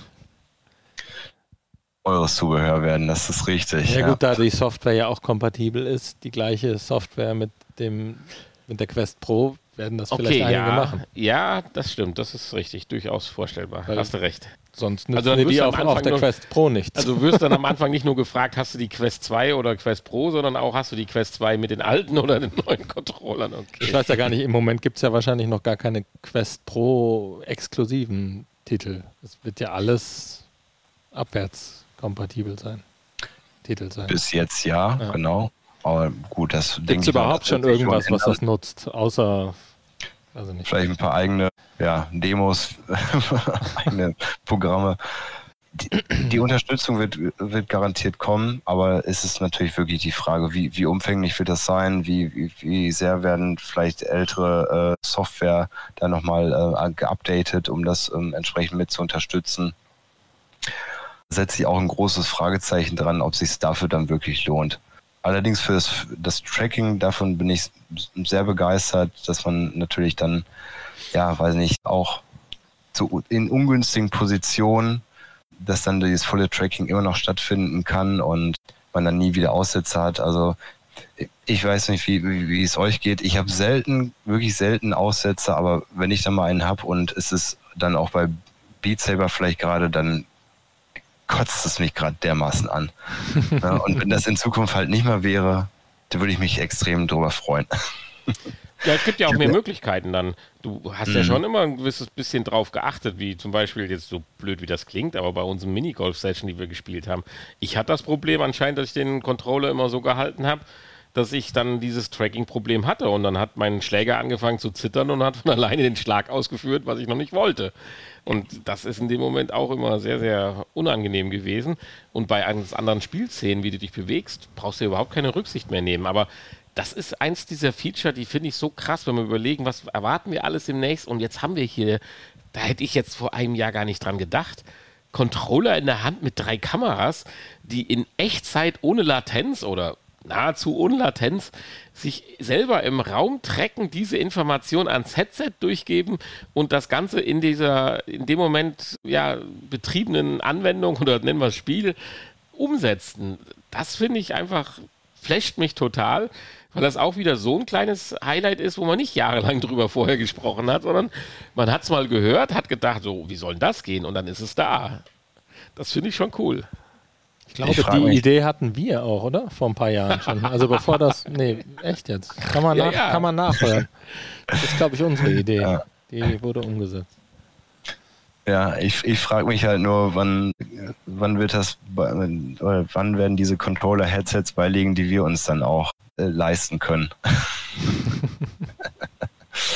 Ja, ich, ich hatte immer gedacht, so okay, es, es müssen vielleicht einfach an dem Headset mehr Kameras verbaut werden, um das Tracking-Problem, dieses kleine noch in den Griff zu kriegen, aber wahrscheinlich ist das am Ende des Tages dann die, die Allheillösung, um das ja absolut perfekt dann das sind, umzusetzen. die Angst des Geldes kann ich dir, glaube ich, nehmen. Das sind alles Komponenten, die im, ja, ich will jetzt nicht im Centbereich liegen sagen, aber Prozessoren werden schneller, die Kameras kosten eh nichts in Anführungsstrichen.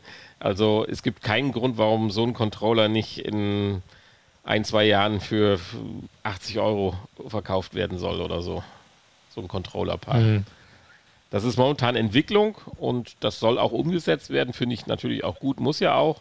Aber ich sehe jetzt da nichts drin, warum ich nicht glaube, das Ding, dass das genauso günstig demnächst. Letztendlich sind das die gleichen, sind es auch nur Sensoren und ein Chip in Anführungsstrichen was du heute, äh, ich, ich sag's ja immer so als Scherz, ich, was mich ja immer noch flasht, ist, dass du heute einen, einen 16-fach DVD-Brenner kaufst für 16 Euro mit USB-C-Anschluss. da sind Motoren drin, da sind Prozessoren drin. Das ist einfach, was mich so flasht und die Dinger werden mit Gewinn aus China hier rübergebracht und kosten 16 Euro. Also da kannst du mir nicht sagen, dass du nicht den Controller auch in zwei Jahren kaufen könntest, wenn sie es denn wollen. Ja, ich hoffe, du behältst recht. Dann es würde mich sehr freuen, wenn das in Zukunft auch mal ein Standard werden wird und nicht einfach nur ein teures Zubehör, wo man immer die Angst haben muss, ja, vielleicht wird es auch gar nicht so unterstützt und dann haben wir viel Geld dafür ausgegeben. Ja. Ja. So, Controller, ich glaube, mit den äh, Tracking-Ringen, da muss ich sagen, dass die entfallen, finde ich halt auch mega gut. Das, das würde mich auch freuen. Ich habe es gestern noch gehabt. Also zuerst habe ich gedacht, ach nee, ist, ist wahrscheinlich gar nicht so wichtig irgendwie, weil die sind da in der Luft. Ich, ich sehe sie nicht. Die stören mich in der Regel eigentlich auch nicht. Ich dann, gestern allerdings habe ich Resident Evil 4 gespielt und da gibt es dann diesen Speicherpunkt, wo man im Prinzip auf dieser Schreibmaschine dann eintippt, wie der Speicherstand heißen soll. Und wenn, du, und wenn du dann zwei nebeneinander liegende Tasten dann drücken möchtest, dann geht das einfach nicht, weil diese Tracking-Ringe dann aneinander stoßen. Und da habe ich dann das erste Mal festgestellt, so, okay, es kann doch stören. Coole Sache, ja, stimmt. Ja. ja. Genau. Okay, dann vielleicht kommen wir noch eben zum, zum Zubehör und ich denke, dann haben wir auch alles vorgestellt, was. Bevor äh, du zu zum Zubehör kommst, es sei denn, du oh, ja. tust das unter Zubehör ab. Ich habe noch einen Punkt, was sicherlich das große Plus, aber auch für mich finde ich ein großes Minus bei der Quest Pro ist. Und zwar, es wird ja eigentlich erstmal, wenn du es so auspackst und aufsetzt, als Mixed Reality Headset dir ja angepriesen. Und du musst ja dann doch einiges tun, deswegen weiß ich nicht, ob du das als Zubehör bezeichnest, um ein reines virt virtuelles, also ein VR-Headset draus äh, zu machen. Zum einen kannst du vorne drüber so eine schöne Schutzhülle ziehen, das ist noch alles toll. Zum anderen äh, gibt es aber auch diese Scheuklappen, die du links und rechts mit Magnetadaptern dann anklappen musst, was eigentlich prinzipiell ganz gut funktioniert. Ob es jetzt wirklich dann deinen Sichtraum komplett abdunkelt, was ich bei VR für absolut wichtig und notwendig halte, das äh, mag ich nicht zu beurteilen, habe ich jetzt auch von den einzelnen Testern jetzt noch so direkt kein Rückantworte. Aber diese ganze Umbauzeremonie, die natürlich das Schöne ist, dass du einmal ein Mix-Reality-Headset hast und dann reines VR-Headset hast, ermöglicht und dafür haben sie es gut gelöst, ist aber trotzdem so eine Art Twitter. Und als Mix-Reality-Headset funktioniert es glaube ich, dann doch nicht so, wie man sich erhofft und erwartet hat. Weil da habe ich definitiv jede Menge Berichte gelesen, dass das mit diesen virtuellen Desktops, die du dann auf deinem Schreibtisch einrichten kannst und so weiter, dass das einfach alles noch zu nicht natürlich genug wirkt, dass du da das Gefühl hast, hier möchte ich einfach meine nächsten vier Stunden drin verbringen und arbeiten. Und das führt halt dazu, wenn du das Ding dann halt auch als High-End VR-Headset nutzen willst, jedes Mal mit dieser Lösung dieser ja angehefteten Klappen leben muss, die dann ein YouTuber hat gesagt, natürlich auch noch massive Nachteile bei Brillenträgern haben. Gut, das haben aber alle Headsets mehr oder weniger. Da wollen wir das nicht ausführen. Aber das finde ich schon äh, auch ein, zumindest einen interessanten Punkt, dass dieser große Pluspunkt, die dieses Headset hat, für mich eigentlich auch ein kleines negatives hat. Aber das kann ich erst beurteilen, wenn ich selber plus, meine. Plus, dass du ja noch eins ein Zusatzteil kaufen musst, wenn du es ganz dunkel haben möchtest. Richtig. Und ich, ich müsste es auch selber ausprobieren. Wie gut halten die Magnetdinger und, und so weiter. Das, das wäre alles wichtig. Wie gut schirmen es ab? Aber das ist für mich für ein Headset in der Preisregion auch immer noch huh, schwierige Sache. Ja, muss ich recht geben. Ich hätte es jetzt genau mit in, in die Zubehörecke jetzt reingepackt. Die, ich, also was ja standardmäßig mitgeliefert werden, sind ja im Prinzip zwei seitliche Cover, um das Bild zu, zur Seite hin abzudunkeln. Dann hat man im Prinzip immer noch nach unten hin die, die Peripherie der Umgebung ja sichtbar. Und genau wie ähm, Hanni gerade sagte, so, dann gibt es noch dieses sogenannte weiß nicht, Face Cover, meine ich, heißt das. Und dann wird es eben halt komplett abgedunkelt. Dafür muss man allerdings nochmal 50 Euro oben drauflegen. Für ein Stück Gummi. Für ein Stück Gummi, wo mit einer magnetischen Haftung. Da hätte ich auch gesagt, das hätte auch direkt dabei liegen dürfen. Ja. Jetzt ist natürlich auch, auch da für mich die, die Frage, dann hast du im Prinzip drei Art Ausbaustufen, entweder kein Cover, ein halbes Cover oder ein volles Cover. Irgendwie ist sich Meta jetzt selber gerade nicht so ganz, äh, weiß, wissen die jetzt selber noch nicht, wo sie da gerade hinwollen. Irgendwie wollen sie da die eierlegende Wollmilchsau irgendwie da, da hinmachen. Man kann sich so hinbasteln, wie man es gerade braucht. Ja, also ich kann das irgendwie gerade noch nicht so richtig be bewerten irgendwie. Prinzipiell würde ich natürlich erstmal, weil man es ja auch so gewohnt ist von der Quest 2, sagen, so ich will es komplett abgedunkelt haben, ich will, ich, ich möchte abgeschirmt sein. Allerdings kann ich mir auch vorstellen, wenn man dann vielleicht in diesen produktiven Bereich geht, dass man sagt, so okay, man möchte gar nicht so sehr abgeschirmt sein, sondern man, man sitzt vielleicht an seinem Schreibtisch schon real und arbeitet an seinem virtuellen Desktop irgendwo und ja, möchte vielleicht dann doch nochmal, keine Ahnung, eine ne handschriftliche Notiz tätigen oder irgendwas mal nachlesen irgendwie und blickt einfach nur kurz nach unten und, und hat es dann im Blickfeld und, und kann sich irgendwie immer noch schnell orientieren, wo, wo bin ich jetzt gerade, wenn man vielleicht auch mal im, im, im Stehen dann zum Beispiel arbeitet. Tja, ich weiß nicht.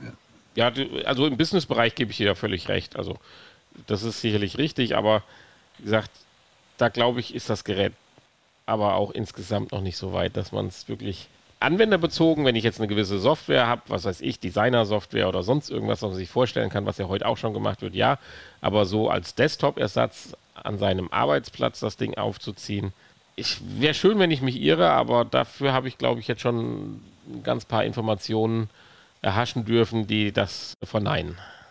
Mhm. Ja gut, wird man sehen, wie sich das entwickelt. Ich meine, das ist jetzt das erste Gerät, sagen wir, seine Art und da wird man ja auch einfach mal, mal schauen, wo, wo, die Reise dann auch noch hingeht. Man, man wird jetzt aus diesem Gerät auch lernen und sehen, was wird angenommen, was wird nicht angenommen und die, die Rückmeldungen werden kommen. Danach wird sich entsprechend, wird Meta dann, dann bestimmt auch ein Nachfolgegerät mal dann äh, ausrichten. Aus, äh, und wer weiß, vielleicht hat das aber auch Auswirkungen auch auf eine Quest 3, das wird man mal sehen müssen. Ähm, die Zeit wird zeigen. Ja. Was bei dem Zubehör ansonsten, glaube ich, noch groß auffällt, ist halt diese Dockingstation, diese Ladestation, die, die mit dabei liegt, wo man die, die per Ladekabel halt an die Steckdose angeschlossen wird. Man kann das Headset vernünftig drauflegen, so man kann die beiden Controller, die auch ja dann über den integrierten Akku dann damit geladen werden können, das sieht schon schick aus, muss man einfach sagen. Sowas könnte ich mir auch hier für die Quest 2 durchaus vorstellen, dass man das Gerät, ich sag mal, nicht drapiert irgendwo am Schrank stehen hat, es wird geladen und man schnappt sich dann einfach, wenn man Lust hat, das mal zu benutzen. Ja. Ja. Ich glaube, dann Eins sind wir soweit auch Eins fehlt noch, was habe ich vergessen? Nee, wir wollten ja nochmal den Preis hervorheben am Ende. Achso, so, ja, das ist kein Zubehör. nee. Aber natürlich äh, auch, auch wichtig. Ja, Preis. Es war mal gemunkelt worden, es wird teurer als, als die Quest 2. Dann, dann waren irgendwann mal 800 Euro, die irgendwie im Raum standen oder Dollar. Dann hieß es, das Ding soll einen Arbeitsplatz ersetzen können oder den, den äh, PC dafür. Und dann waren auch Preise jenseits von 1000 Euro schnell im Gespräch. Und das, das hat sich auch voll bewahrheitet mit, es sind 1500 US-Dollar Vorsteuern und ja, in Europa sind es dann halt 1800 Euro, die für dieses Gerät dann zu Buche schlagen. So, an dieser Stelle ein ganz heißer Tipp, wer von euch sich das Ding zulegen will, auch hier noch das Problem, ihr müsst über Amazon Frankreich oder Italien zum Beispiel gehen. Ja, absolut richtig. Trotz Meta-Account, die es ja mittlerweile gibt und nicht mehr den reinen Facebook-Account, an den sich ja sich deutsche Behörden hier ja zuerst gestört haben. Dennoch ist ja der Verkauf hier in Deutschland zumindest seitens Meta nicht geplant, nicht anforciert. Wer weiß, was dahinter steckt noch. Aber ich glaube, so wie wir alle drei äh, die Quest 2 sehr problemlos über äh, Amazon Frankreich äh, bezogen haben, Amazon Italien ginge auch, so geht das natürlich bei der Quest Pro dann genauso. Ja, also ich werde mir keine kaufen. genau, das wäre jetzt. Kann ich schon mal sagen. Das wäre die bin, Frage ja ich, über, ich, überspringe eine Generation. Ich bin dann bei der 3 wieder dabei. Ja, man kann jetzt ja. eine Menge diskutieren und sagen, was ist die Pro? Ist sie wirklich nur für, ja, ich sag mal, Businesskunden oder für den High-End-Gamer, der einfach auch, sagen wir mal, ein Tausender zu viel oder locker sitzen hat? Soll es ja auch geben, die Leute.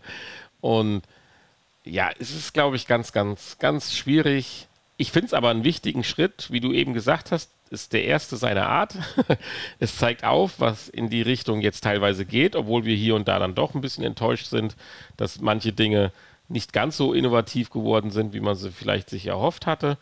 Aber es ist doch ehrlich gesagt jetzt ein Schritt nach vorne, wie es doch auf einer etwas anderen Ebene, aber auch die Pico 4 zum Beispiel war, oder ja, was es war, ist ja auch noch aktuell, ist von daher, ich begrüße das natürlich, selbstverständlich, aber ich würde mich dem Honey anschließen und sagen, die sollen jetzt ihre Erfahrungen machen, was davon sinnvoll ist und wie du, Janis, gesagt hast, ein wirtschaftliches Paket schnüren und dann hoffentlich sind wir dann mit der Quest 3 auch nochmal einen Entwicklungsschritt weiter, was vielleicht den Prozessor betrifft und nicht nur dann, wie ich es eben mal so ein bisschen blasphemisch gesagt habe, dann einen weiteren Lückenfüller zur nächsten Generation darstellt. Ja, also ich muss auch sagen, klar, hatte ich ja schon mal gesagt, ich bin Sparfuchs, also 1800 Euro ist für mich jetzt völlig out of range. Selbst die 800 wären es dann wären es nicht gewesen, wo ich sage, hey, da schlage ich zu. Dafür bietet es mir als Consumer, als, als jemand, der doch hauptsächlich mit so einem Gerät dann äh, auch, auch nur spielt, bietet es dann doch einfach zu wenig, beziehungsweise ich kann jetzt noch das eine Jahr abwarten und dann das wirtschaftlichere Gerät dann kaufen, nämlich die Quest 3. Ach, ich dachte die Playstation. Oder die. Ja, das, hat, ja, das hatten wir schon. Nee, dann wäre ich auch wieder beim Tausender, weil mir die Playstation 5 noch fehlt. Ja, ich, ich, bin aber total begeistert von dem Gerät, muss ich einfach sagen. Und ich finde es toll, dass Meta das Gerät jetzt so zusammengeschnürt hat. Völlig unabhängig vom, vom Preis. Sie, sie zeigen einfach mal, was technisch, ich sag mal, in so einem Gerät machbar ist aktuell. Und es wird sich zeigen, wie, wie gut es am Markt ankommt und wie es angenommen wird. Die, die Frage ist ja nun, nun wirklich, ne, für, für wen ist jetzt dieses Gerät? Weil ähm, ja, für uns Endkonsumenten ist nicht unbedingt allein schon wegen des Preises und es wird sich zeigen einfach so, was an Software dann da, dafür rauskommt und, und wann, wann es dann einfach auch rauskommt weil die, die Zeit steht ja nicht still.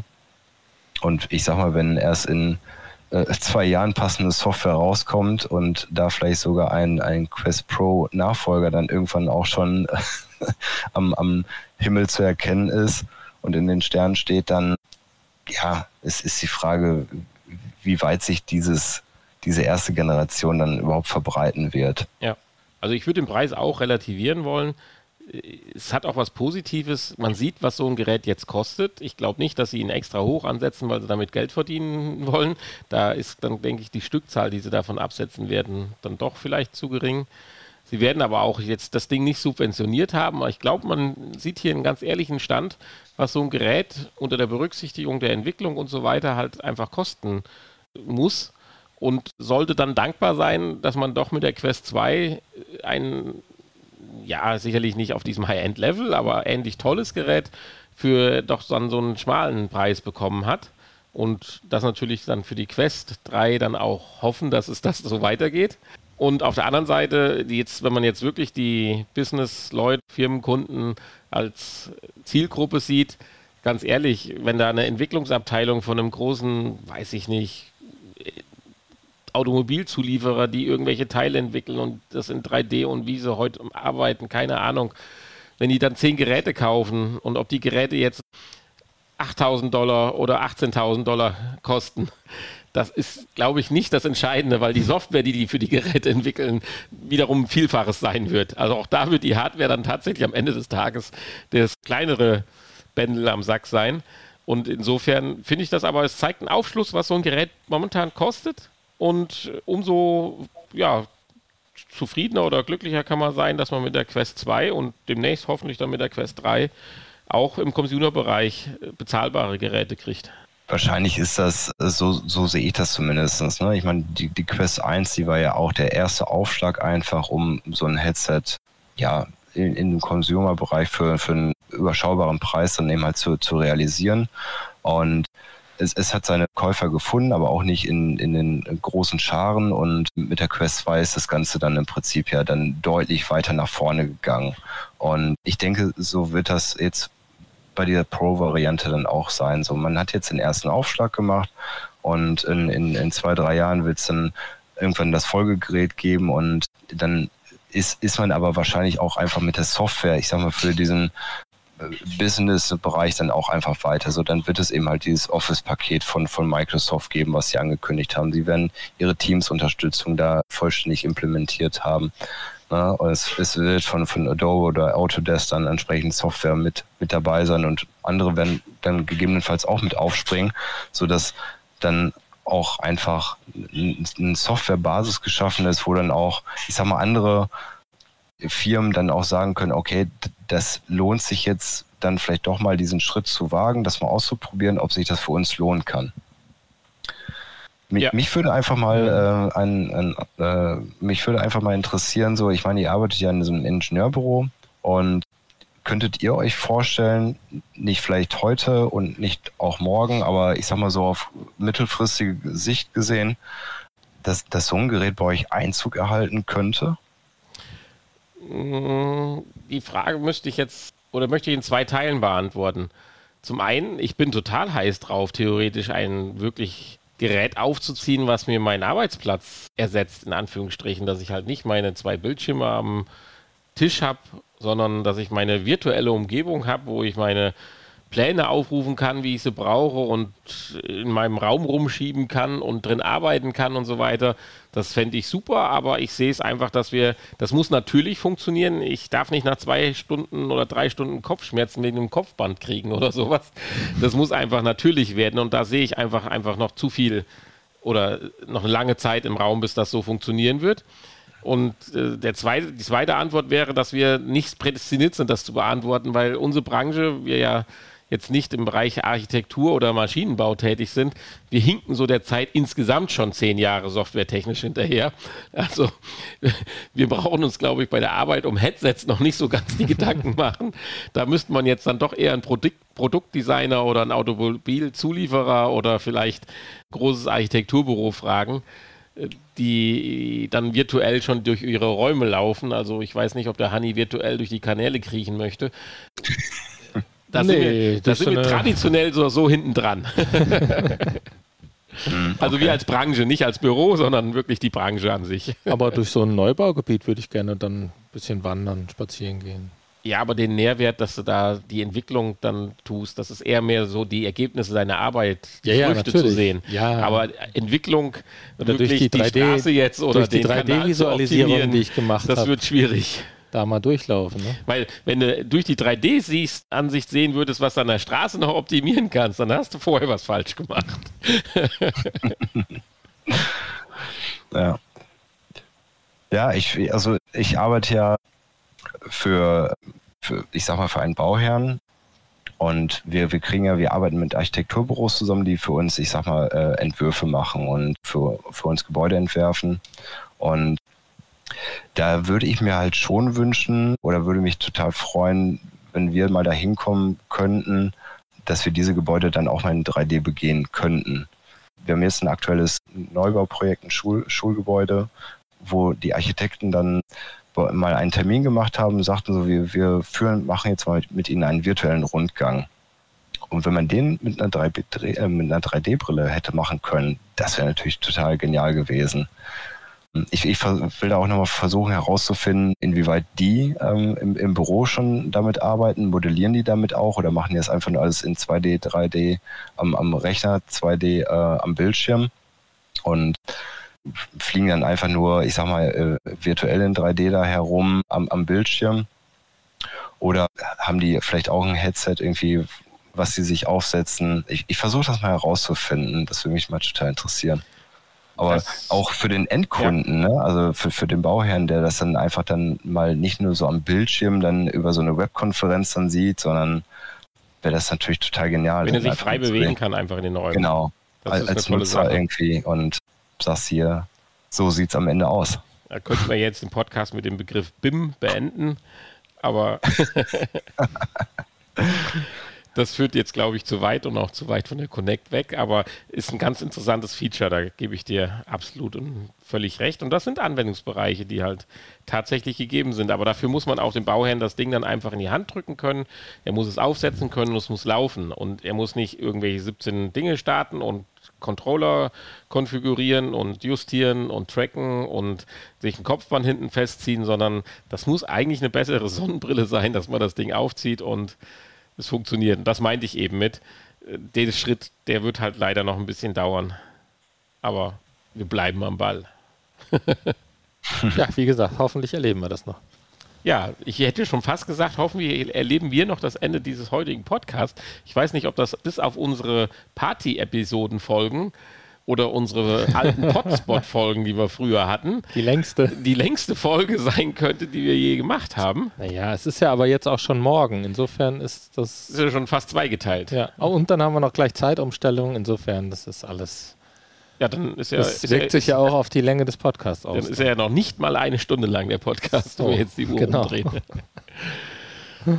Zeitumstellung, dann können wir doch noch eine Stunde extra machen. Ja, aber an der Stelle schon noch was zu erzählen. Vorab, bevor wir es gleich vergessen, vielen, vielen Dank schon mal für die Expertise wieder heute und die Vorbereitung von dir für das Thema Quest Pro, wie ähnlich bei der Pico 4. Ach, sehr gerne. Und demnächst vielleicht hoffentlich das ein oder andere noch interessante Headset. Wir hatten ja in unserer letzten Folge ja auch einen Ausblick auf noch zwei, drei Headsets gegeben, die tatsächlich da ja anscheinend mit auf den Zug aufspringen wollen und ein paar Features bringen. Also das wird sicherlich spannend bleiben. Ich denke nicht, dass wir jetzt noch bis Weihnachten da Riesendinge erwarten äh, brauchen. Aber ich denke mal, so über Weihnachten und mit dem Start ins neue Jahr werden wir sicherlich fürs Frühjahr ganz interessante Dinge oder technische Headsets oder sowas halt äh, weitere Entwicklungen vorstellen können. Ich habe so das Gefühl, na, nach 2016 ist das jetzt so ja. wirklich diese zweite Generation einfach an Headsets, die kommt. Absolut, ja. bin ich bei dir.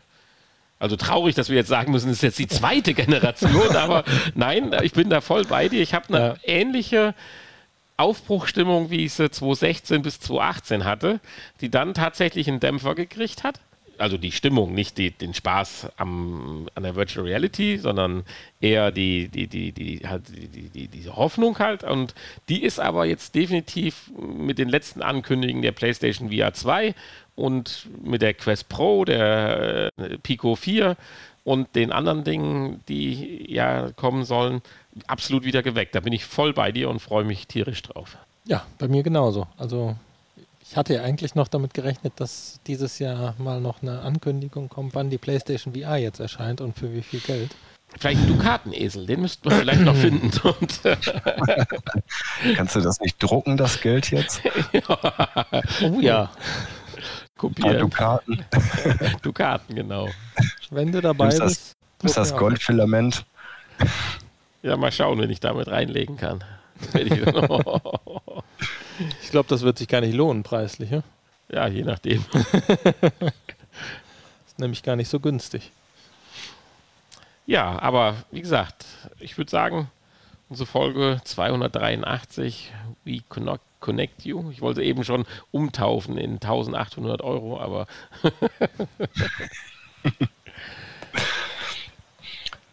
Wir beenden unsere Folge mit einem Spendenaufruf.